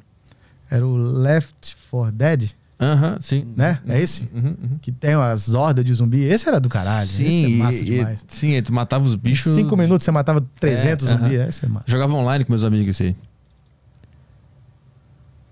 Esse aí é o Arma. Esse é o Left 4 Dead. Esse é o Left 4 Dead, ah, é. tá. Puta, eu joguei muito isso aí com meus Isso amigos é- online. Isso é legal pro caramba. Isso era maneiro. Puta saudade de jogar um joguinho, hein? E o Red Dead Redemption é, é de, de cowboy, né? Velho Oeste. É de cowboy. É, É, de é cowboy. muito legal também. Sabe que tem competição com essas armas de cowboy? Ah, é? É, se você só procurar na internet, vai procura por Cowboy Action Shooting. Os caras atiram com a 12 de dois canos, aquelas puma de, de lever action, Aham. Winchester e revolvinho single action. uhum. Mas lá fora é isso, né? Lá fora. Aqui no Brasil não chegou ainda não, porque a galera não tem essas armas ainda. Olha lá. São todas armas históricas, competições de armas históricas. Os caras são muito rápidos com essas armas. Impressionante. Bota na ação aí, vê se. Vê se tem tiroteio. Olha a quantidade. Aquela ali é bonita, aquela ali. Aquela é maneira. Aí, os caras vão a caráter, ó. Veste a caráter. Essa aí, ó. Eu nem sei o que é, mas acho bonita. Só uns tiozão, né? Só os tiozão. Olha lá, com duas mãos ali, ó. Ó. Plim, plim, plim. of cowboy action shooting. His family's ranch, they have what's the championship. Pô, achei uma coisa que talvez eu vá gostar. Olha lá que legal. Vontade de ser assim, vou me vestir assim a partir de hoje. Comprar uma caminhonete. Votar no Trump. Aí, parece o Doom. O cara recarrega 12 rápido pra caramba. Olha lá. Meu Deus. Eu demoro mais tempo pra abrir uma latinha de Esses milho. caras são muito bons, velho. Isso é tudo arma histórica. E legal é que essas elas- competições, apesar de estar todo mundo armado, todo mundo louco, atirando pra tudo que é lado, é super seguro, cara. Eu levo a minha filha de 3 anos sem problema nenhum. É, deve ser mais seguro que no parquinho de tarde, né? seguro, É. extremamente seguro. As regras de segurança são muito rígidas. Você não pode, não pode fazer uma porrada de coisas. Se você fizer qualquer coisa que viole regra de segurança, você é desclassificado automaticamente. Uhum. Então, e tem várias regras, são mais de 20 regras de desclassificação. Tudo pra garantir a segurança do espaço. E não tem acidente, não tem nada, não tem briga. Não tem... E também qualquer cara que quiser fazer uma merda aí, o cara vai virar uma peneira, né? Não, a a única briga que eu já ouvi falar que teve, que eu não vi, não presenciei, Ah. mas eu ouvi falar que teve dois atiradores que entraram no atrito lá, começaram a brigar. Aí um pegou, deu a arma pro outro, deu a arma pro outro, caiu na porrada. Depois foram os dois, dois suspensos um ano de competir. Vem mais perguntas aí? Tem. Queria saber se uma arma envelhece bem. Tipo assim. O vinho. É, tipo vinho. Não, mas é tipo assim, no sentido de. É, o cara é um colecionador de armas, ele tem uma arma da Segunda Guerra. Tipo, que cuidado que Sim. tem que ter tido com aquela arma Pra pra, ela durar. Pra durar até Isso hoje. é, isso é legal, porque tem arma velha que não necessariamente por ser velha é cara. Tem gente que tem uma arma relíquia do avô, do, do tio, do, do bisavô e fala assim, cara, essa arma deve valer uma grana. Uhum. Mas na verdade, se ela não estiver muito bem preservada, ela não vale quase nada. E alguns modelos têm mais valor que outros, né? As armas que foram ícones das guerras mundiais, elas valem mais. Uhum. E outras, outras são. Algumas valem mais por serem fracassos de mercado, por exemplo. Hum. E aí fez muito poucas, elas têm uma- um certo valor de mercado. Só que elas, eles- os, os colecionadores gostam das armas originais. Não pode ter nenhum tipo de modificação, não pode ter nenhum tipo de pintura, restauração. Eles gostam delas do jeito que elas estão. Já atirou com alguma muito antiga lá nos Estados Unidos? Uma histórica? Já, já, já. Aquelas Thompson eu atirei com elas. Thompson era aquela do, do, do Al Capone. Hum. A MP40, que era usada pela, pelo exército alemão. Atirei com Luger, com as 1911. Mas ela era uma réplica ou era. Eram histórica armas mesmo? históricas. Pô, históricas, maneiro. históricas. Vamos lá pro próxima pergunta aqui do Thiago de novo. Tiago, emendando outra pergunta aí do tira distância, é, para fazer esse tipo de cálculo do travel time, do bullet drop, tem algum é, curso especializado ou é no feeling ali na hora? Então, o- tem muito curso, sim. Tem muitos atiradores de precisão. Na verdade, essas competições de tiro de longa distância, elas têm mais a ver com a recarga e com o equipamento do cara do que com o tiro dele em si. É, essas armas de precisão, 300 metros, o, cara, o objetivo do cara é acertar uma moedinha de um real, assim, a 300 metros. Para isso, a munição do cara tem que estar perfeita. Uhum. E ele faz a própria munição. Ele não faz, ele, ele monta a própria munição, né? Tem o pessoal que fala que ah, os atiradores são fabricantes de munição. Não. Os componentes a gente compra a ponta, compra a pólvora, compra a espoleta e a gente monta aquilo em casa. Todos os componentes são controlados pelo exército. Uhum. Tudo tem que respeitar a regra, quantidade, autorização. E aí o cara monta aquilo e regula o equipamento dele para conseguir chegar naquele nível. Agora, para fazer aquilo que eu estava fazendo no vídeo lá, plinking, né? Que é você ter um alvo metálico longe, você não está buscando uma moedinha, você está buscando um alvo maior. Um quadrado de aço, assim. Ali é. Aí você vai ter que fazer os cálculos balísticos. Isso a maior parte você faz hoje com o celular. Tem os aplicativos de balística que você coloca a distância, você sabendo a velocidade do seu projétil, a distância, o tipo de munição, ele te dá o, a- as clicagens. Cara. Aí você tem que entender das clicagens. Uhum. É, isso tudo a gente aprende com outros atiradores e, e fazendo alguns cursos especializados também. O pior para tiro de longa distância é a leitura de vento. O vento é o que mais vai influenciar na história. E, e isso é a leitura de vento, é a experiência de, de campo mesmo. É um conhecimento muito aplicado. Vê mais uma aí? Próxima do Bruno, do Brunão Cuteleiro, ele mandou aqui: Servo Axis da Belos Cabos de Facas. Podem matar e me mandar o chifre à vontade. Tá aí. E tem mais um áudio do Lucas dos Anjos.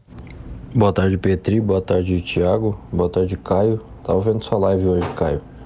Minha pergunta pro Thiago É. Eu já dei um tiro pro alto uma vez. Esse tiro uma hora vai cair, né? Com risco de matar alguém. Perigoso isso aí, não, não, não recomendo, tá? Tem gente que se acidenta com isso, tá? Não, teve um caso até num, num Réveillon, onde um garoto morreu por causa disso. Tiro pro alto? Algum idiota deu um tiro pro alto, matou um garoto de 8 anos. Mas aí uma semana depois ou no mesmo dia? Foi, parece que foi no mesmo dia.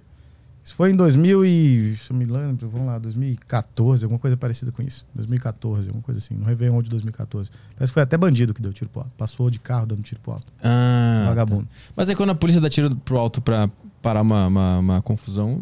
Então, o tiro pro alto, se ele for pro alto, ele é praticamente inofensivo. Se ele for pro alto mesmo. Ah, se ele for na diagonal. Se ele for a 45 graus, ele vai longe e muitas vezes pode pegar com força. Uhum. Ele vai perder energia ao longo da trajetória dele, né? Mas não vai chegar igual na boca do cano. Uhum. Chegar muito mais fraco do que na boca do cano. Então tem que ser reto. Reto, ele vai céu. cair numa velocidade terminal. Né? Em algum momento, a aceleração da gravidade e a resistência do ar equilibra o projeto ele começa a cair numa velocidade constante, né? Que não é muito alta. Uhum. É uma bela de uma pedrada na cabeça, mas eu acho que não chega a ser letal, não. mas tem que ser muito pro alto. O problema é quando ele atira pra meio assim, né? Na louca. Aí Sim. pega um prédio do outro lado. Aí. aí? Aham. Isso não, não, não deve ser feito. Inclusive, existe um crime chamado disparo de arma de fogo. É crime, tá? Três anos de cadeia. Vai mais uma aí? Bom, o Telegram aqui é, fechou. E no YouTube? Tem algumas mensagens que a galera mandou aqui, separei algumas. É, o Tadeu mandou que Thiago é um excelente representante do esporte do tiro e da pauta para o acesso a armas. Ah, está nessa há anos. Parabéns por convidarem ele. Valeu, obrigado. abraço, Boa. abraço, Thiago. Obrigado, obrigado. Abraço também. Norberto mandou aqui, parabéns por trazer este grande atleta do tiro. Bem representa o esporte e demonstra que as armas nunca foram um problema. Abraço pra galera do DA. Show de bola. A galera do DA é os nossos apoiadores lá do canal. Galera que apoia o canal e que é membro do canal. A gente tem o grupo do WhatsApp, que é da nossa galera lá. Uhum. É o grupo onde a gente fala de tudo menos de arma. O cara acha que vai entrar no grupo lá, nossa, agora eu vou aprender tudo de arma no grupo do Thiago. A gente fala de tudo menos de arma lá. Um abraço pra galera. Inclusive, são o pessoal da, da- do- do- dos, dos membros lá do canal me ajudaram a estar aqui hoje com você. Pô, boa. Tô vendo aqui no YouTube se tem mais alguma questão aqui. Tem, separou mais alguma aí, Caio? Tem mais uma aqui do Davi. É, pergunta pro Thiago o que ele acha do G. Stark. Ele criava armas de fogo com impressora 3D. Infelizmente foi preso e suicidado pelo governo. Putz. Olha só. Conhece essa história? Não, não conheço essa história. Não conheço, mas eu sei que é. E dá pra fazer algumas coisas em 3D. Acho que não dá pra fazer tudo. Eu não, não acredito que dá pra fazer uma arma do zero em 3D. aí. Acho que não temos essa tecnologia ainda. Mas é foda, que é ilegalzão, né? Totalmente ilegal. Aqui no Brasil, então, pior ainda. Tem uma pergunta aqui sobre carro blindado. Olha, bota, o Gustavo mandou aqui, ó. Pergunta se ele viu o caso em Ribeirão Preto que o empresário foi morto com um fuzil e o carro dele era blindado. Aí, sabia que a blindagem nossa máxima permitida é nível 3A. Hum. Essa, essa blindagem não resiste a fuzil. Você não pode blindar um carro para resistir a fuzil no Brasil. Por quê? Porque a nossa legislação é um lixo. Porque não faz sentido. É defesa. Não, não faz, não pode. É um lixo a nossa legislação. Mas Vai tem entender. algum argumento? Existe Não. alguma justificativa? Eles acham o quê? Que o cara vai pegar a Mercedes blindada nível 4 dele e invadir o exército? É surreal, velho. É surreal. Caralho, que louco. Mas o. o- Inclusive pra colete, é a mesma coisa. Colete balístico é só até nível 3. Resiste a todos os calibres de pistola, mas não resiste a fuzil. Cara, o- Você não pode ter um colete à prova de fuzil no Brasil. Porque o Porque, criminoso se- não tem não, porque se o fuzil. Estado quiser te matar, ele tem que poder te matar. É por isso que você não pode ter um Cara, fuzil. e- e o um colete- colete à prova de bala de fuzil. E o colete ele é acessível pra todo mundo? Se eu quiser comprar um, eu posso? Sim, sim. Tá, é tranquilo. Até o nível 3A. Aham. Senão o Estado não consegue te matar. Aí. O, o, o 3A ele pega o quê? Qual é o máximo que ele, que ele protege? Até o. Até o. o 44 Magno. Ah, o Magno ali? É. Pô. Calibres de armas curtas, quase todos. Uhum. Mas, o, mas o fuzil ele é muito usado pela criminalidade? Muito. Muito. É o que segura a polícia, né? Cara, então os caras Tá sabem Faz todo disso. sentido. Faz todo sentido. É. Eles sabem que os, os criminosos usam fuzil Sim, e te impedem de se proteger do criminoso. sim. Caralho, que loucura. meu. Todas essas armas que a gente vê no morro, os caras usando, é fuzil. São fuzis de uso restrito, de fogo automático, que ninguém pode ter, mas que chega pelo Paraguai, pelos portos.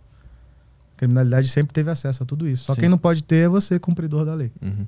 É, Eu não posso ter o fuzil e também não posso me proteger do fuzil. Não posso ter nenhum dos dois, né? Nenhum dos dois. Olha que louco. Caralho. Que lei loucura. maluca que a gente criou loucura, aqui nesse meu. país. Mais alguma aí no Yutoba? O Bruno perguntou quanto é que custa apenas testar uma arma num stand de tiro. Não sei. Acho que. É porque, como você vai ter que estar acompanhado do instrutor do clube, né? Então vai custar um. Acho que acredito que a experiência deve custar perto de uns 200 reais, 250 reais. Uma Pô, coisa vamos dar uns com tiros, hein? Bora, final Vamos. de ano aí. Tô muito afim de dar uns tiros pra cima. Aqui em São Paulo tem muita opção, não falta É. é. opção aqui em São Paulo. É, eu vou, pegar, vou, ver um, vou ver um dia pra, pra ver qual é que é. Se tiver alguém do stand de tiro aí assistindo a gente, É, Próxima vez que eu voltar, vai- mensagem. você vai estar lá cheio de arma, falando, pô, comprei essa, comprei aquela, comprei aquela outra. Cara cheio de dívida cartão dando de tiro.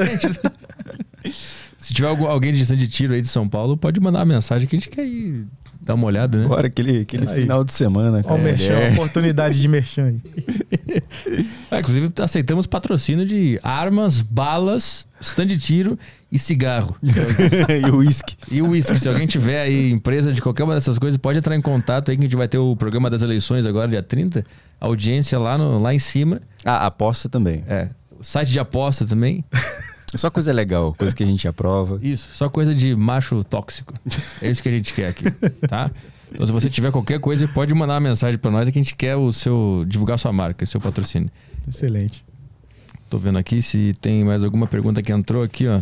Carabina. O YouTube tirou 5 dólares do seu CPM depois dessa. Pergunta ao Thiago: alguma dica de carabina, fuzil ideal para capotar Fusca, bater a aeronave e caçar girafas da Amazônia? Tá vendo aí? Esses são todos os mitos que tem. Essa arma derruba helicóptero, derruba. Não, não, não derruba, não. Não tem nada disso. Cara, mas eu tava vendo alguma coisa, algum, algum documentário, putz, esses dias aí que os caras derrubaram um avião com revólver. O Não, com revólver não derruba, não, mas com, com a ponto .50 você derruba. É feita pra isso. que, mas que é ponto 50? É uma, um- uma munição desse tamanho, assim, que é feita pra antimaterial. Bota aí. Usem. Procura uma Barrett ponto .50. Essa arma é a arma que a galera tá usando pra, pra assalto a carro forte. Ninguém pode ter isso, mas o- os criminosos têm. Aí. Nossa, velho. Ah, essa aí. Isso aí tem no eu acho que no Call of Duty tem isso aí também. Jogo de, de tiro, tudo tem essa. Essa derruba avião, então. Essa aí pode derrubar um avião. Mas um Boeing ou um, É um helicóptero. um helicóptero? É, um helicóptero. É uma arma antimaterial, né? Ela é feita pra antimaterial mesmo, arma de guerra. Mas é, isso aí ninguém pode ter, mas os bandidos têm. Como assim antimaterial? É feito pra atirar em veículo blindado e aeronaves. Ah, tá, entendi, entendi, entendi. Deixa eu ver mais aqui. E tiro de longa distância também, né? Tiro de longa distância. Só que, só que é uma, é uma coisa assim, os caras os bandidos têm. Eles estão usando isso pra atirar em carro forte. Eles perfuram a blindagem do carro forte e cometem o assalto. Todo, toda hora a polícia apreende uma dessa aí. E carabina é o quê? Carabina é uma arma longa de alma raiada Bota com, a com abaixo de 16 polegadas de cano. Tecnicamente, essa é a definição. Então, Carabina- vale qualquer calibre. Geralmente, calibres menores, quando a gente fala em calibre maior, é fuzil. A carabina é, é- é fuzil? É, uma carabi- é uma, um fuzil pequeno. Carabina dá pra, eu tava procurando no meio do programa aqui, dá pra comprar, né? Tipo, tem, tem aqui na Acho internet. você não pode fazer isso no YouTube. Não? Não. Putz, que bom que não tá na tela. Eu não, É. po- eu não posso comprar. Não, você não pode divulgar nenhum tipo de loja de arma no YouTube. Ah, é? não, não, não, na tela não foi. É, mas se o, o cara ele pode comprar isso no Brasil, né? Tem sim, uma- sim, sim. É, é tudo, tudo, tudo passando pela regulação do exército, autorização de compra, pipipi, popopó. Até o Faquinho decidir que não pode mais. Eu, eu já É. entrei, eu já entrei em loja de, tipo assim, loja Tele- de- Telegram? Não, loja física, na, na rua mesmo, uma loja mesmo, com funcionário e tal. E tinha umas carabinas, assim, tipo, mil reais uma carabina. Aí é chumbinho. Ah, tá. Aí, mil reais é chumbinho, mas essas, essas de fogo é mais cara. Ah, É tá. Cinco pau pra cima. Ah, entendi. Que ela dobra o cano aqui. que É, essas aí é pressão. chumbinho, essas Ah, aí não tá. são controladas. Ah, são não é? divertidíssimas. Eu não posso ter são- uma de chumbinho? Pode, pode. pode. Le- le- Puta, eu, tinha, eu lembrei agora, eu tinha arma de pressão quando era criança. É aí, foi a minha primeira. Eu ganhei uma com 10 anos de idade. Puta, era legal, né? Tinha Cara, no eu- isopor. Meu pai, meu pai me prometeu essa arma se eu passasse no concurso do colégio militar. É. Aí eu estudei só pra, só pra ganhar essa arma. Estudei no colégio militar. formei As bolinhas amarelas. É, não, era de, de chumbo mesmo, de metal. Ah, tu pegou de. A minha era de pressão de plástico, aquelas, Era os airsoft. aquelas bolinhas amarelinha, pequenininha. Aí É. pegava um isopor no meu quarto lá e ficava. e tinha até óculos. Eu lembro que tinha um óculos de proteção também. Era bem legal. A minha mãe apreendia as bolinhas. Ela só podia ter arma, ela apreendia as bolinhas tudo. Aí tirava num, eu desenhava o alvo no isopor e atirava, furava o isopor. Era bem legal. Ah, isso é, um, isso é muito gostoso. Pô, divertido. Puta, Pra quem gosta. a infância era, era legal. Agora tem que comprar um negócio de pólvora pra se divertir, né? É. É, mas a de chumbinho eu consigo me defender? Não, Não. não. Não, não é pra Nem isso. no é, joelho? No olho. Não, não. No olho É, vai. Primeiro que ela é um tiro só, né? Aí a cada tiro você vai ter que quebrar o cano, botar outra munição, até lá Putz. você já morreu. Se você. não dá pra usar pra defesa, não. Dá no máximo pra você matar uma barata, um rato. Matar uma barata com chumbo deve ser maneiro. Esses dias eu vi um cara mostrou o vídeo, a esposa dele morria de medo de barata e tava aprendendo a atirar. Aí ele pegou a arma de chumbinho, tinha uma barata na cozinha. Ele pegou a arma de chumbinho, deu pra ela e falou: Vai lá, não é uma barata, é um alvo. Ela, pum, aí a barata, pum. Cara, acertou a barata. Cara. Eu acho que eu não consigo acertar uma barata com arma de chumbinho. Vamos ver aí se entrou mais alguma questão aqui. Vamos ver. Entrou um superchat aí. Ah, vamos ler aqui. É, o Tadeu mandou de novo. É, é proibido ter colete que defenda calibres de fuzil e aqui no Rio roubam padarias com fuzil. E os bandidos têm fuzil desde que eu me entendo por gente. Exato. É, tem mais algumas que entraram aqui no Telegram. Super legal saber que tem gente que vai preso porque trouxe uma, uma placa balística nível 4. O cara vai preso por tráfico internacional de arma. Pega 20 anos de cadeia porque trouxe no AliExpress uma placa balística. Que é uma placa balística. É o, o que bota embaixo do colete. Ah, tá. O cara compra, às vezes, num site nos Estados Unidos, que lá nos Estados Unidos você pode ter qualquer coisa, né? Aham. O cara, às vezes, compra lá, chega aqui e o cara responde por tráfico internacional de arma. Meu Deus do céu. Porque o cara tentou trazer uma placa de colete. E é um crime de 20 anos de cana. Cacete. pesado, pesadíssimo. Tem a do Luiz Henrique. eu já tentei comprar legalmente, pedi autorização pro exército, foi negado. É? Uhum. Puta que pariu. O Luiz Henrique mandou. Tenho 19 anos, tem algo que eu possa fazer para proteger minha família? Eu posso votar, posso pilotar um caminhão, mas não posso comprar um 38 veião. Jiu-jitsu. Perfeito. Tem muita coisa que a gente opera no dia a dia que é mais perigoso, mais fácil de matar alguém do que uma arma. Inclusive faca. Mais fácil matar uma pessoa com uma faca do que com uma arma. É mais fácil? É mais fácil. Mas você não tem que chegar perto da pessoa pra matar. Só essa é a dificuldade. E, e o, e o- e o ímpeto, talvez, né? Uhum. Dizem que é muito difícil mentalmente você espetar um ser humano. Ah, é? É, Na hora dá uma travada. Da hora dá uma travada. A gente tem uma resistência natural a matar pessoas, né? Isso tá no livro do Coronel Dave Grossman, chama Matar. Hum. Esse livro chama Estudo da Arte de Matar. Esse é meu livro de cabeceira por muito tempo. Cara, Que ele fala sobre isso. Ele conta como, como os exércitos foram trabalhando a, a- a seus, seus sistemas de treinamento para tirar esse ímpeto que a gente tem em, em- em não matar o outro. uhum. né? Toda pessoa normal vai ter uma resistência em matar outra pessoa. mesmo com arma. Mesmo com arma. Mesmo com arma. Isso aí eles estudaram desde as guerras napoleônicas. As linhas de fogo atiravam por cima da cabeça dos inimigos. Caralho. Ninguém queria matar ninguém, cara. Eram soldados que do outro lado viam um outro soldado, igual ele, que ele não tinha nada pessoalmente contra ele, mas o político lá mandou ele matar e o outro lá, o político lá, mandou ele matar, os dois cumprindo ordens que eles não queriam cumprir. Uhum. E um atirando por cima da cabeça do outro. E desde a Primeira Guerra, da Segunda Guerra Mundial também, o exército começou a ver que, cara, gastava-se muita munição para causar uma baixa. Uhum.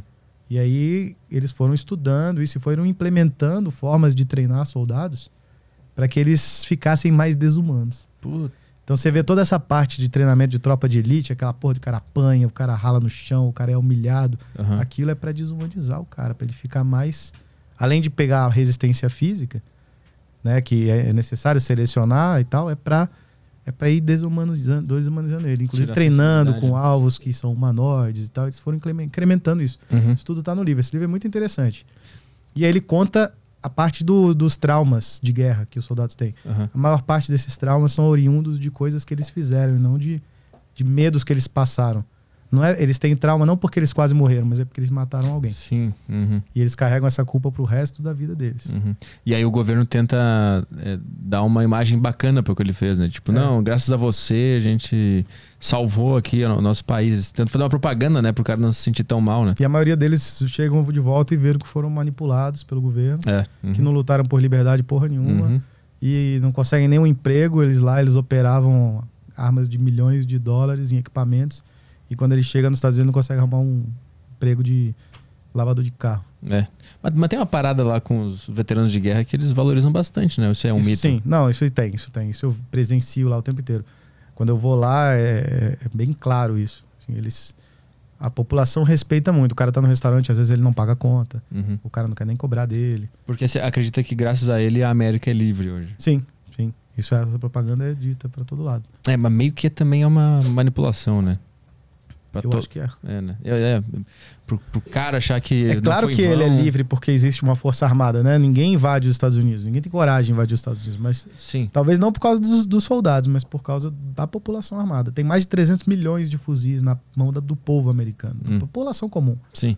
Ah, mas tem um medo também do exército americano que é muito poderoso. Sim, né? mas atrás de cada arbusto, os japoneses falavam isso. Quando o, o general que invadiu o Pearl Harbor, que atacou Pearl Harbor, ele falou isso, né? Não dá para invadir os Estados Unidos, tem que fazer em outro lugar. Uhum. Lá não dá. Eles queriam fazer o atentado na Califórnia, queriam invadir a Califórnia. Aí o general falou: não, não, dá, não tem como fazer isso. Uhum. Por quê? Porque atrás de cada arbusto tem um fuzil. Hum. É, por isso o cara tem que jogar avião na- no prédio lá, né? Tentasse fazer alguma Aí coisa. fizeram, atacaram o Pearl Harbor. E É tipo, uma coisa tipo Bataclan não acontece nos Estados Unidos. Não, se bem que acontece. Teve, a, teve aquela. aquele tiroteio na, na boate lá na Pulse. Na Pulse. É, que o cara. Um, um O fanático- Bataclan foi na França, né? É, mas na- nos Estados Unidos tem a do, do Pulse, lá da, da balada gay, que o, que o Não conheço isso. radical muçulmano. Bota aí, é. Pulse atirador, o massacre. Um, um fanático religioso lá entrou na boate gay e matou uma, uma galera lá. Não fiquei sabendo disso. E, mas eu acho que isso aí é Califórnia. Na Califórnia é proibidão a arma. É, mas vendo nas notícias, não na, na imagem, pra ver onde é que foi isso aí. A Califórnia, a Califórnia é um dos estados mais. A Califórnia e Nova York são, são quase outro país quando a gente fala em Estados Unidos. Lá eles conseguiram passar muita lei anti-arma. Ah, não, Orlando, não é. Aí Orlando Califórnia, não, Orlando é. Orlando é bem armamentista até. O Ataque em boate gay deixa 50 mortos. Isso aí é 2016. 16. eu lembro disso aí. E logo em seguida teve o de Las Vegas também. O de Las Vegas foi. O de Las Vegas foi um, foi um caso icônico, assim. O cara tava no Inclusive, hotel, né? Eu tenho uma mega teoria da conspiração. Eu vou vendo isso aí, tipo, eu não consigo acreditar que foi daquele jeito que contaram. Que o cara tava no hotel? É. Eu tenho um problema seríssimo pra acreditar nisso. É? Porque o cara, se você parar pra estudar a história dele, era um, era um ninguém, assim, ele não tem uma história. Ele só era um jogador, um cara que jogava muito lá no, no negócio. Ele era um apostador, tanto que ele era tão, ele era tão recorrente com- quanto apostador que ele teve a suíte mais top lá, que deram pra ele de graça. porque Ele Uhum. era cliente, muito recorrente. E ele sobe o hotel com mais de 45 fuzis, uma porrada de munição, uma porrada de carregador. É, e, e, e começa a atirar num show que estava acontecendo, um show de country que estava acontecendo, ati- atirando em trampistas, né? Estranho isso. Uhum. O show de country lá é todo mundo de direita. Sim. E, e ele quebra uma janela, começa a atirar. E aí tem várias histórias esquisitas. A SWAT se perdeu inteira dentro do hotel, não conseguia entrar no lugar certo. É, teve um atraso da polícia chegar.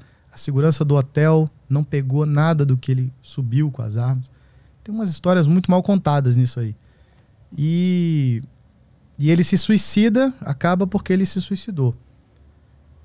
E eu não sei, eu, eu não acredito que foi desse jeito. Pra mim, Uhum. tem uma outra história. Pra mim, esse cara foi usado, botaram ele lá na cena do crime, mataram ele antes, e outra pessoa fez isso. Eu, eu tenho essa teoria da conspiração. Ma- Essa, essa aí? Mas é bem teoria da conspiração mesmo. Eu acho que alguns desses atentados que a gente vê nos Estados Unidos, eles são forjados. Arquitetados? criados, é. Pra gerar uma propaganda anti-arma? É, essa é uma vertente da teoria da conspiração que eu já acompanhei já, assim. Eu sei que tem muita gente Nesse caso isso. especificamente, eu, eu, ele, é, ele é muito mal contado. Ele é muito estranho.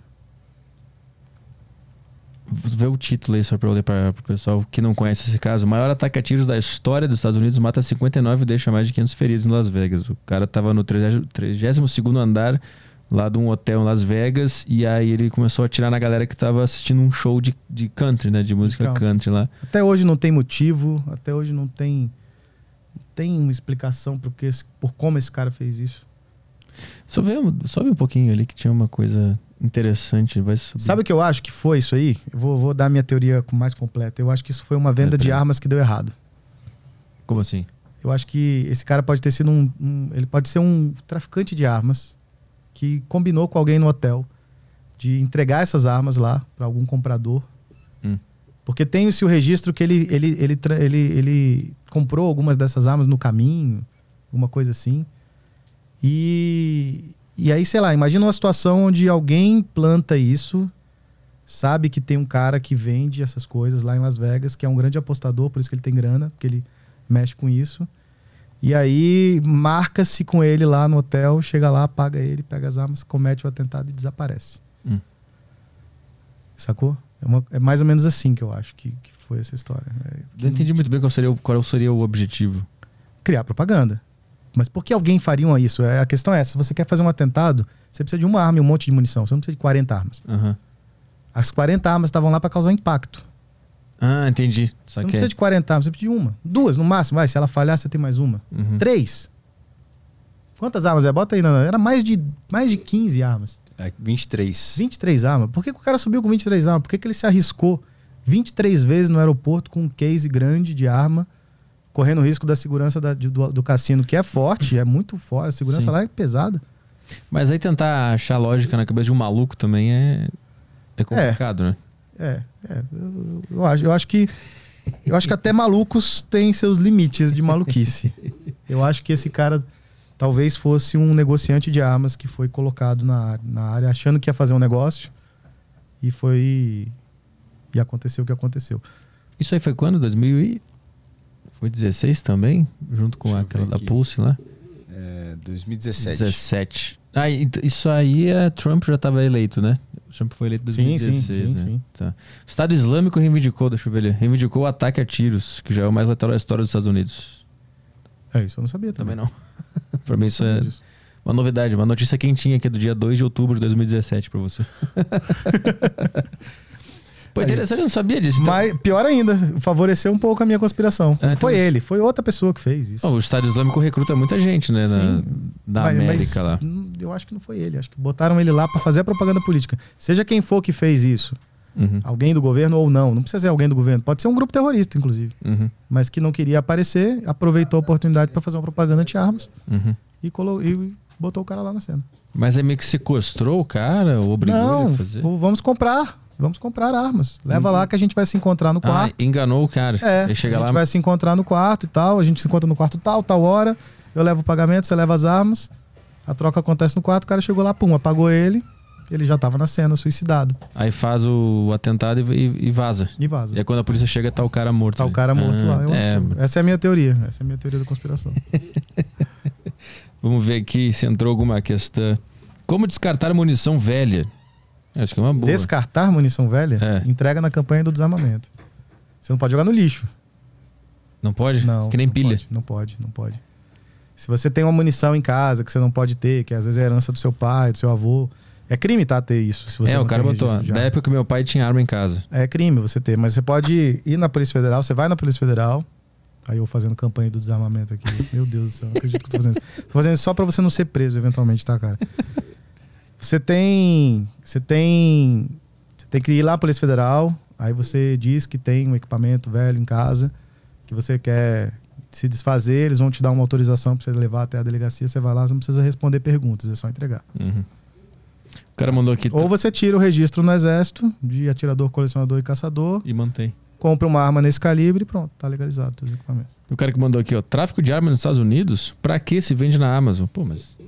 O cara vai fazer Que uma quer coisa. armas irrastreáveis. É, se o cara vai fazer algo ilegal. eu- toda, toda, todo crime no mundo inteiro quer armas que não são rastreadas. O cara acha que o Estado Islâmico vai comprar arma na Amazon. Não, não vai. Ele não, quer, dele. não quer aparecer na história, ele quer comprar É. ilegal, ele não quer aparecer. Tem tráfico de arma pra caralho no- Porra. nos Estados Unidos com gangue, crime e tal. Não é Inclusive, dizem assim, que né, boa meu? parte do, do, do, do, do, do- do- do- dos cartéis de drogas É, da são é. abastecidos É.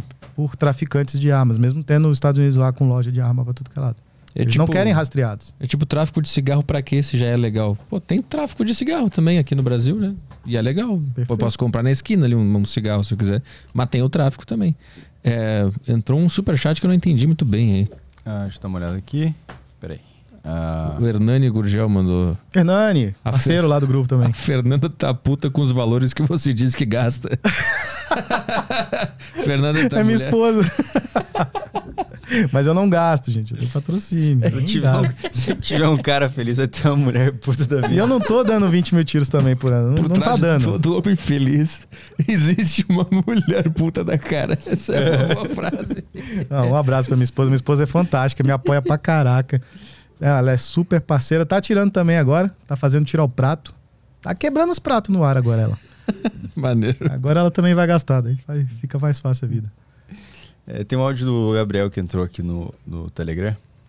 Boa tarde, pessoal. Minha pergunta aí pro Tiago É, vamos dizer, eu sou um fã da Primeira Guerra Mundial no sentido histórico. Eu gosto das armas lá, vamos dizer, o, os rifles de ferrolho. Se esse tipo de arma é muito difícil de conseguir no Brasil, ou muito caro, e esse tipo de munição, se Nossa. também é possível conseguir aqui no Brasil. Então, agora com a eliminado faquin, não. Não pode. Essas armas de, de calibres maiores, não. Só se for 22 ou calibre de pistola. Agora com essa eliminar, não. Mas o que, que eu acho que vai acontecer? Tem muita modalidade esportiva que usa essas armas. Sempre a gente pode ter, a gente que é CAC sempre pode ter isso. E, e tem a parte da caça que não se faz com arma de uso permitido, não dá para fazer. É judiação, inclusive, com o animal. Uma vez que você assume que a caça existe, ok, então qual é o próximo passo do caçador? Ele quer fazer um abate humanizado, ele não quer judiar do bicho. Uhum. Ele quer dar um tiro só, o bicho cai e acabou, resolveu o problema. Não é nenhum, ninguém é sádico para fazer. O cara quer um abate humanizado. E assim como na África é proibido, é ilegal você dar um tiro em certos animais com calibre baixo demais, tem um limite. Uhum. Você tem que atirar disso para cima, senão você vai preso. Porque você vai judiar do bicho. Sim, Alguns animais ficar muito sofrendo grandes vai ficar sofrendo. Uhum. Não é esse o objetivo do caçador. Então, para viabilizar a caça, você vai ter que ter uma regulação nova do que, que é uso permitido do que, que é uso restrito, para adequar essa eliminada faquinha. Uhum. Então, sei lá, acho que armas de característica militar mantém como uso permiti per- restrito e o resto é permitido. Uhum. Tipo arma de ferrolho. Arma de ferrolho não tem aplicação em guerra, em revolução armada. São armas de ferrolho. Cada tiro você tem que puxar o ferrolho. Manobrar. Mais alguma aí? Ah, o Marcelo mandou aqui. Um dia achei um projétil 7.36 e anos depois descobri que estava sujeito a ser preso. É, um uma munição inteira, sim. Projétil, não. Apesar de ser produto controlado, um, um componente da munição não configura porte ilegal de munição. Isso foi até uma jurisprudência do STF. Mas, assim, isso é jurisprudência. Significa que se um policial pegar, você vai preso, vai responder. Quando chegar lá no STF, depois de você gastar 500 mil reais de advogado, aí talvez o cara fale: É, tá vendo aquela jurisprudência lá? Realmente não é uma munição, é só um pedaço de metal que não atira. É, o Cortes mandou aqui no, no Telegram. é, como saber que o stand de tiro é legalizado ou se, ou se- e, se- e não estou em perigo nele?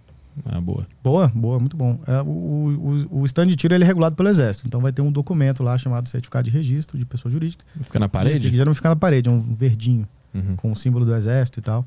E lá vai ter que ter as atividades, né? É, entidade de tiro esportivo, instrução de tiro, tem as atividades que o clube pode fazer no- na frente do papel, tipo um alvará mesmo, parece um alvará. Uhum. E aí, recomendo que vá num stand onde tenha instrutores de tiro profissionais é, e que, que você- se você vê muita gente manobrando arma para tudo que é lado, também cai fora. Existem regras de segurança que a gente cumpre. Num stand certinho, você não vai ver nego passando arma a doido para cima. A gente controla o cano, dedo tá sempre fora do gatilho, não passa arma na frente de ninguém. Uhum. Você vai, bota o cano para baixo. Você vê o cara tratando a arma como se fosse um, um martelo, sai fora. Uhum. Não é normal, mas se você vê, sai fora. Mais, As, regras, as regras de segurança transformam os stands em lugares muito seguros. mais alguma aí? Eu- acho que não. Fechou. O Telegram fechou aqui. Tem a última só do Victor Matheus aqui. Ele é, pergunta pro Thiago se literalmente todas as armas são legalizadas ou se existem algumas que são apenas permitidas às Forças Armadas nos Estados Unidos. Aqui no Brasil, você tem as três classificações de armas: permitida, restrita e proibida. É, isso eu acho que é até uma confusão que o STF acabou fazendo. Mexer com proibida e restrita como se fosse a mesma coisa. Hum. Então, aqui no Brasil, você até, usa- até determinado limite de energia, você é uso permitido. O cidadão pode ter em casa sem problema nenhum, inclusive para defesa pessoal, registrada na Polícia Federal. Arma de uso restrito, somente CACs podem ter em situações específicas. O Exército autoriza de forma esporádica. O cara tem que provar que ele vai fazer uma modalidade com aquela arma. Uhum. Tem que ter uma modalidade, tem que estar afiliado num clube que pratica aquilo ali. E de tempos em tempos ele vai ter que mostrar para o Exército que está praticando. É, e aí, aí tudo bem. Agora, as armas de uso proibido ninguém pode ter, que é as automáticas, as munições traçantes, munições explosivas, munições incendiárias, é, granada, bazuca, Uhum. material antitanque e até determinado calibre, acima de ponto .50, é tudo proibido. Uhum. Mas isso no Brasil, né? No Brasil. Nos Estados Unidos, como é que funciona? Nos Estados Unidos, nos Estados Unidos depende do estado, né? Cada estado tem a sua lei lá. Tem estados que o cara pode ter até tanque. Qual? Acho que a Flórida o cara pode ter tanque. É mesmo, caralho. Né, acho que na Flórida pode ter, no, no Texas eu não sei. Em Nevada o cara pode ter arma automática. E no- em outros estados não, depende. Cada estado lá faz a sua lei. E de, acordo com essa, com essa experiência dos Estados Unidos, que cada estado tem a sua lei, a gente consegue ter estatísticas né, do que, que funciona em, em- em cada lugar. E qual é a melhor experiência que tu sabe? A gente pega. O Texas é bem seguro. O último atentado que tentaram fazer no Texas foi parado em questão de minutos por um outro cidadão armado. É, pega a criminalidade na Flórida e em Chicago. Chicago é bem restrito em relação à arma. tá? A criminalidade lá é enorme. Nova York, a criminalidade lá são os maiores índices. Uhum. E é desarma- desarmado. A Califórnia agora, que praticamente baniu as armas há um tempo atrás, ao mesmo tempo liberou crimes de furto até 5 mil dólares, né? Se o cara que rouba até 5 mil dólares, ele não, não, tem, não tem pena. O cara entra na loja, pega o que ele quiser e vai embora. Uhum. Acho que não era 900 dólares? Era coisa- 900 dólares, é mil dólares, não sei. Enfim, Uma assim. quantidade que é alta, né? Um Sim. valor alto. Uhum. Aí o cara, o cara agora tá deixando a- o vidro dele aberto porque ele não quer ter o prejuízo de quebrar o vidro quando o cara for roubar alguma coisa no carro dele. Deixa Uhum. aberto logo. Se você quiser levar, você leva. Esses dias eu vi um vídeo de um cara na, num mercado na Califórnia roubando as, as coisas do mercado e um policial do lado falando: tá, vai, vai, vai, vai embora, vai logo. O cara não pode prender. Porque ele não pode prender o cara. loucura, né? Esses são os estados mais perigosos do- do- dos Estados Unidos. Os Uhum. estados onde está desarmado e onde tem lei que favorece bandido. Aí Texas e, e Nevada são seguros? Aqui Nevada. Bastante. Nevada é muito seguro. Putz, É. Nevada é muito tranquilo. Lá vai onde tem Las Vegas, né? Aham. Eu já fui para Las Vegas algumas vezes. Tem uma convenção de arma muito famosa lá, chama Shot Show. Uhum. Eu ia quase todo ano. Aí, cara, muito tranquilo Las Vegas. Uhum. Você se sente muito seguro. Eu nunca tive problema lá com. com- nunca nem vi nada. Uhum. Muito seguro. E lá todo mundo anda armado. Pessoal na rua, Na assim. rua, todo mundo anda armado. Restaurante, tudo. Coisa mais normal do mundo. O cara tem metralhadora. Cara, lá é um dos estados onde você pode ter metralhadora, arma automática. E tu viu o pessoal com metralhadora na rua? Na, na rua não vê, mas você vê eles com arma na rua, na cintura. Muito comum o cara andar armado lá, sempre muito normal. Até em cassino, acho que pode entrar armado. Sim. Cara, que loucura, né? É uma, é uma, é uma, uma cooperação ali que rola entre as pessoas. Sim, né? e a polícia conhece todo mundo. Eu fui, eu fui na Flórida, eu tenho um amigo lá que é um grande colecionador de arma lá da Flórida. O cara tem muita, muita arma. Aí na última vez que a gente foi, que eu fui pra lá, visitei ele, a gente foi comer uma pizza e o xerife da cidade tava lá, Hum. na mesa. Uhum. Tipo, ah, esse cara aqui é o cara que mais tem arma aqui na cidade, não sei o que e tal. Conhece todo mundo, a polícia Aham. conhece todo mundo lá, sabe quem tem arma, quem não tem, tá tudo certo. aham. Tudo beleza. E, e tu, como turista andando, tu te sentia mais seguro lá? Muito mais seguro. Me sentia muito mais livre lá. Aham. Fala, cara, aqui eu posso. eu, na, na época que eu fui pra lá, não podia ter fuzil aqui no Brasil, tipo o R15, né? Que era os fuzis semiautomáticos, só podia ter de ferrolho, que é um tiro de cada vez. Aí, o- durante as novas regulações agora, depois de uma briga de muitos anos das confederações, liberou o R15, que a gente faz uma modalidade chamada Trigun com ela. Que é uma, é uma modalidade tipo IPSC com três armas. Você atira fuzil, 12 e pistola. Na mesma pista. Então, vai trocando de arma. E essa modalidade não tinha no Brasil. Tem na Argentina, tem no Paraguai, tem no Uruguai. No Brasil não tinha. Uhum. Aí conseguiu o direito de poder comprar essas armas como atirador esportivo, né? Mediante todos aqueles critérios lá. E, eu não, e quando eu fui ia para os Estados Unidos, a gente não tinha esse direito, cara. Lá eu podia alugar uma arma lá, ir pro deserto com uma empresa de treinamento, fazer um treinamento lá com 1.500 tiros no final de semana. Atirava com o que eu quisesse. E me sentia mais livre como um turista americano do que aqui no Brasil. Uhum. Então a arma ela tem uma questão de liberdade foda Sim. associado a isso. É que tem gente que, que tem medo, né? De, de, de estar num lugar que todo mundo tem arma. Mas é uma coisa interna psicológica dela, né? Sim. Mas eu acho que é uma desconfiança do ser humano, uma, uma, uma coisa meio fatalista, é, é, assim. é uma coisa meio é uma coisa meio preconceituosa, na verdade. Hum.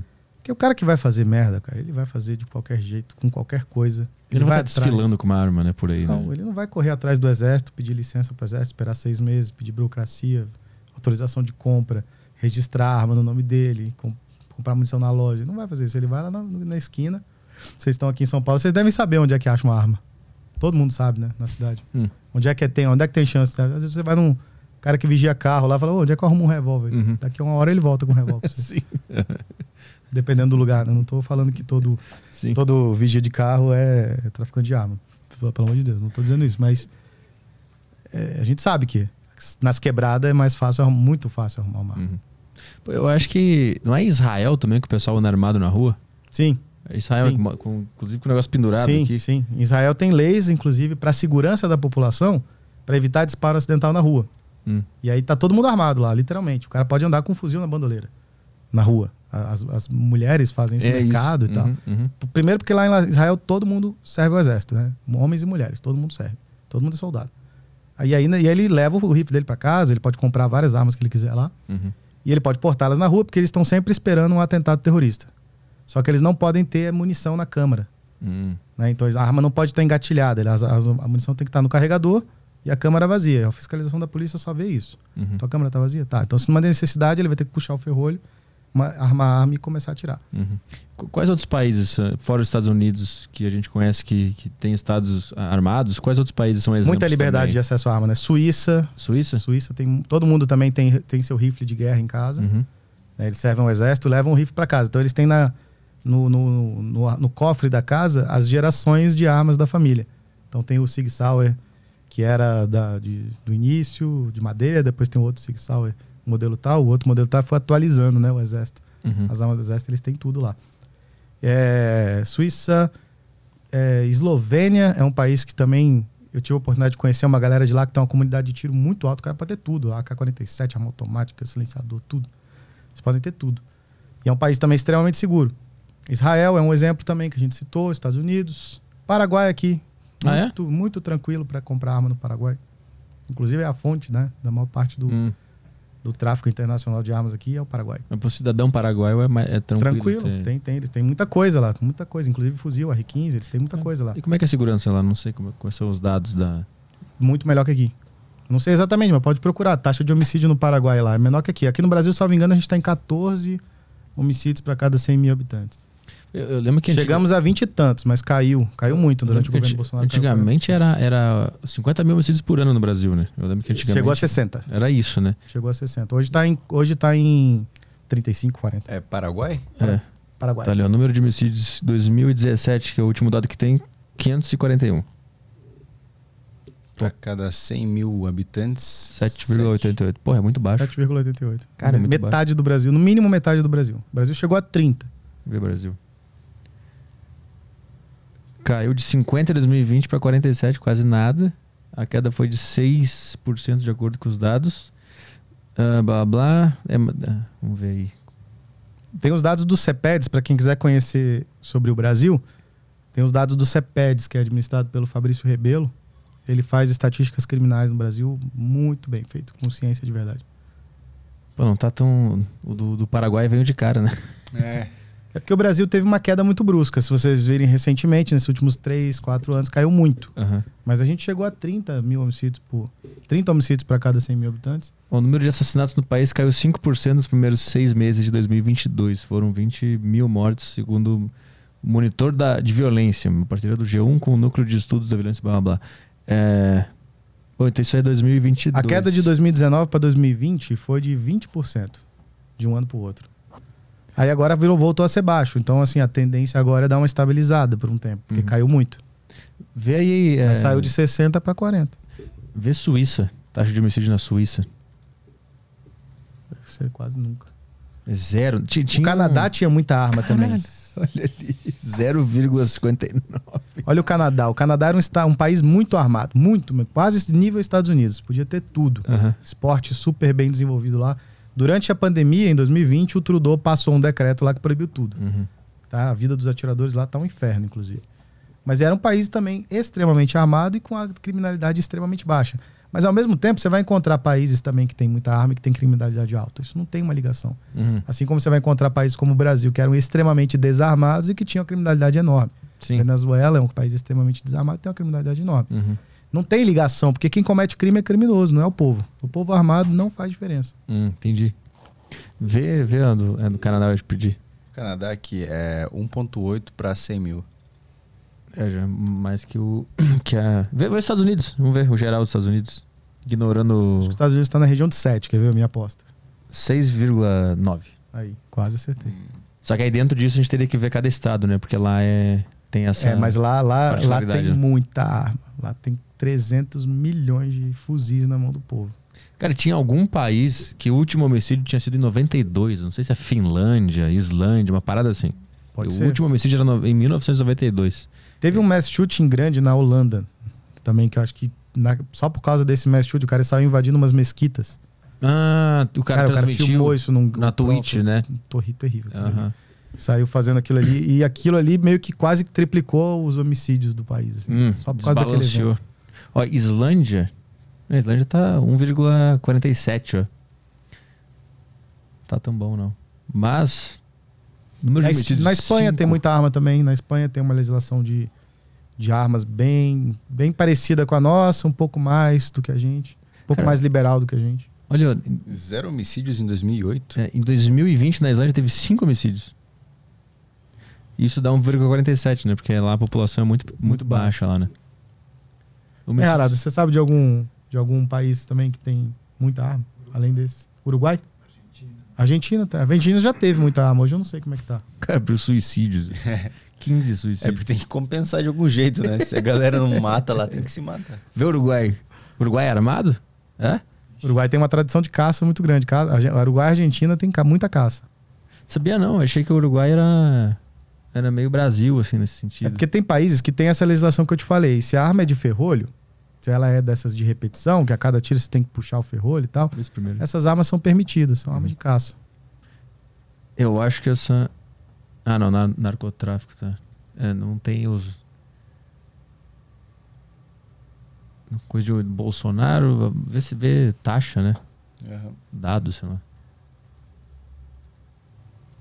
Em 2020, 2021, o número caiu para 338 e 300. Pô, é muito pouco. Somente no primeiro trimestre desse ano, porém, foram registrados 96 homicídios, 33% a mais que no mesmo período de 2021. Mas é bem, é bem pouco também. E tem uma coisa de narcotráfico, então, que tá desbalanceando lá também. E É, o tráfico, onde tem tráfico, geralmente É. tem muito crime, porque eles estão sempre se matando, né? É, desequilibra se tudo, matam, né? desequilibra tudo. Eles vivem brigando por território, daí morre muita gente na guerra contra a polícia também. Vê a Finlândia, só pra acabar, que eu acho que é a Finlândia que. que não tinha nada de, de, de, de homicídio. Eu vou dar um pulinho no banheiro enquanto vocês Vai lá, vai. Homicídio é 1,2, é. Abaixo da média. Blá, blá. 2020. É, é, tá, tá, tá mais que a Islândia, ó. 91 ali, ó, 2020. 91 homicídios. Então foi na Islândia mesmo que alguém me falou que o último homicídio tinha sido 92. Se bem que não, porque a gente abriu o dado ali, tá. Então isso é uma baita fake news que eu caí aí. É, eu vi uma. Eu, eu vi um documentário uma vez sobre a Islândia que o policial falou que ele nunca precisou atirar. Aham. Ele só precisou dar um cacet, uma cacetada num bêbado um dia. É a única coisa, isso que foi a ação na vida dele. Eu acho que não tem um milhão de pessoas lá. É, não. Tem uns 500 mil habitantes. Na Islândia? É 300, é 300 mil, é bem 300, pouquinho. É. bem pouquinho. Vamos ver, bota a Suécia aí, vamos, vamos dar uma olhada. Na Vila Prudente tem mais gente. É verdade. Suécia tem 4 mortes por 1 milhão de Que? habitantes. Puta, mas é muito pouco isso aí. O cara fica indignado. Não, não dá. Tem que ter mais aí, pô. Vamos matar mais aí. Tá de brincadeira, cara. Ah, mas abre essa notícia. Essa aqui? É, eu acho que essa aí é daquelas. Daquelas. Vê o título aí. Cadê? Por que a Suécia se tornou o país com mais mortes por arma de fogo na Europa? O pessoal tá vendo isso aí? Não, vou colocar aqui. Pois não tô vendo nada. É, era só o número que a gente tava falando, né? Por que a Suécia se tornou o país com mais mortes por arma de fogo na Europa? Na década de 90, a Suécia era uma das nações mais seguras da Europa, com uma qualidade de vida invejável e criminalidade extremamente baixos. Hoje se tornou a capital continental do tiroteio. Caralho. No início de agosto, as pessoas foram gravemente feridas, blá, blá, blá, mas por que? Eles dizem por quê? Esses são apenas três dos mais de 180 tiroteios que a polícia registrou. Mas e as três mortes? Na década de 90, a Suécia era uma das nações mais seguras da Europa, com uma qualidade de vida invejável, mas não falam por que, que aconteceu isso. Segundo os dados oficiais, não, não tem nada. E número de tiroteios não para de aumentar, blá blá blá, não fala por quê. Não diz o- os, os motivos. Que eles estão escondendo isso aqui. É. Querem se manter no, no topo do ranking. É, então Suécia não, não tá bom, não. O negócio é ir pra Islândia, E o Paquistão? Canadá, o Paquistão. Paquistão tá legal? Quatro. 3,76 ali, ó, o último dado ali. Aqui. O Brasil, o Brasil, o Brasil parece que mata mais gente do que. Desmutando. Opa, aqui. Aí. O Brasil parece que mata mais gente do que país em guerra, cara. Se É. olhar aí, país que tá em guerra há um tempão. É por isso que eu acho estranho quando a galera vem falar ah, o Brasil é o país que mata mais mulher e tal. Mas mata tudo. Tudo, mais, né? tudo, tudo, tudo. É, Mas é assim, é mata 92, 92%, se eu não me engano, é homem que morre. Aham. 92% de todos esses homicídios é, É, homem. eu já vi esse dado aí também. Dos, dos- desses 50 mil homicídios Não que isso signifique alguma coisa, né? Pra mim isso é indiferente, né? Não- Sim. não- porra, matar uma mulher é inaceitável, né? Sim, mas ma- aqui mata tudo que é coisa. Mas mata A tudo. violência é descontrolada no Brasil. Tudo, mata muito, muito, muito traficante, mata muito policial, mata muito mulher, mata muito professor, mata muito empresário, mata muito Vê a Ucrânia. qualquer coisa.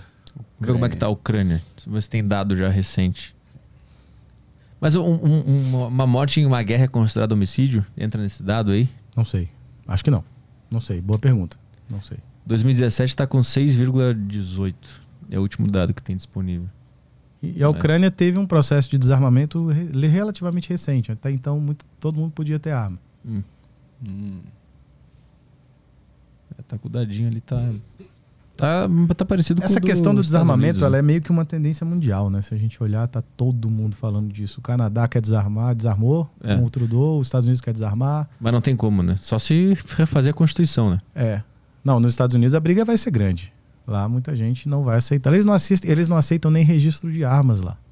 Ah, é? Não tem registro de arma. Em vários estados não tem. Uhum. O cara, no máximo que vai ter é o seguinte: inclusive, eu já conversei com policiais lá sobre isso. Quando tem um, um homicídio, aparece uma arma na cena, eles pegam a arma, se tiver número, eles olham o número. Ok, qual é a origem? Ah, tal fábrica. Tal fábrica vendeu pra tal loja. Ok, vamos lá na loja. Chega na loja, você vendeu essa arma pra quem? Ah, pra fulano, tá aqui no meu registro. Aí ele vai na casa do fulano. Essa arma tá com você? Não, vendi pra Beltrano. Vai lá na casa do Beltrano. E assim eles vão, rastre- tentando rastrear na marra. Aham, ficou um jogo de não- empurra. Não existe registro. Aqui no Brasil tem um registro. Você Uhum. vai lá, você bate o número de série, você sabe o histórico daquele quem passou. Uhum. Que nem É. carro, né? É, que nem carro. O, o- o policial na Blitz consegue pegar a tua arma, botar no InfoSeg lá e vai sair o his- histórico dela. Uhum. Ele já consegue aferir se ela é sua. Lá não. Lá eles não aceitam isso, porque eles entendem que registro de arma só serve para um dia o governo confiscar. Eles têm muito medo do controle do governo Muito, lá, né? muito. Eles não aceitam. Eles falam. Até se você para pensar, tá certo, não tá errado. O que, que vai resolver um registro de arma, de crime? Uhum. Ah, você achou uma arma. Ok. E quem é o autor? A arma é, do É, Beltrano. A arma sim. foi roubada 20 anos atrás. O regi- É, o registro não vai servir pra Não vai servir muita nada, não né? vai servir pra absolutamente nada. Mas lá pra conseguir mudar isso aí, só se eles refizerem a Constituição, que eu acho impossível isso acontecer, porque. Tanto é que o fato Nem de tem a arma ser ter. registrada no nome da pessoa não imputa o cara criminalmente. Sim, sim. né? Vai ter que ter a comparação balística, vai ter que fazer a perícia forense, vai ter que fazer o comparativo de projétil. Isso é o que imputa realmente. O Vitor mandou aqui, ó. O CPED soltou ontem um artigo com os números de 2021. Caiu abaixo de 20 para 100 mil. Menor taxa em 30 anos. Aí. O CEPEDS é, é do Fabrício Rebelo, acho que é o maior pesquisador em segurança pública que tem no Brasil hoje.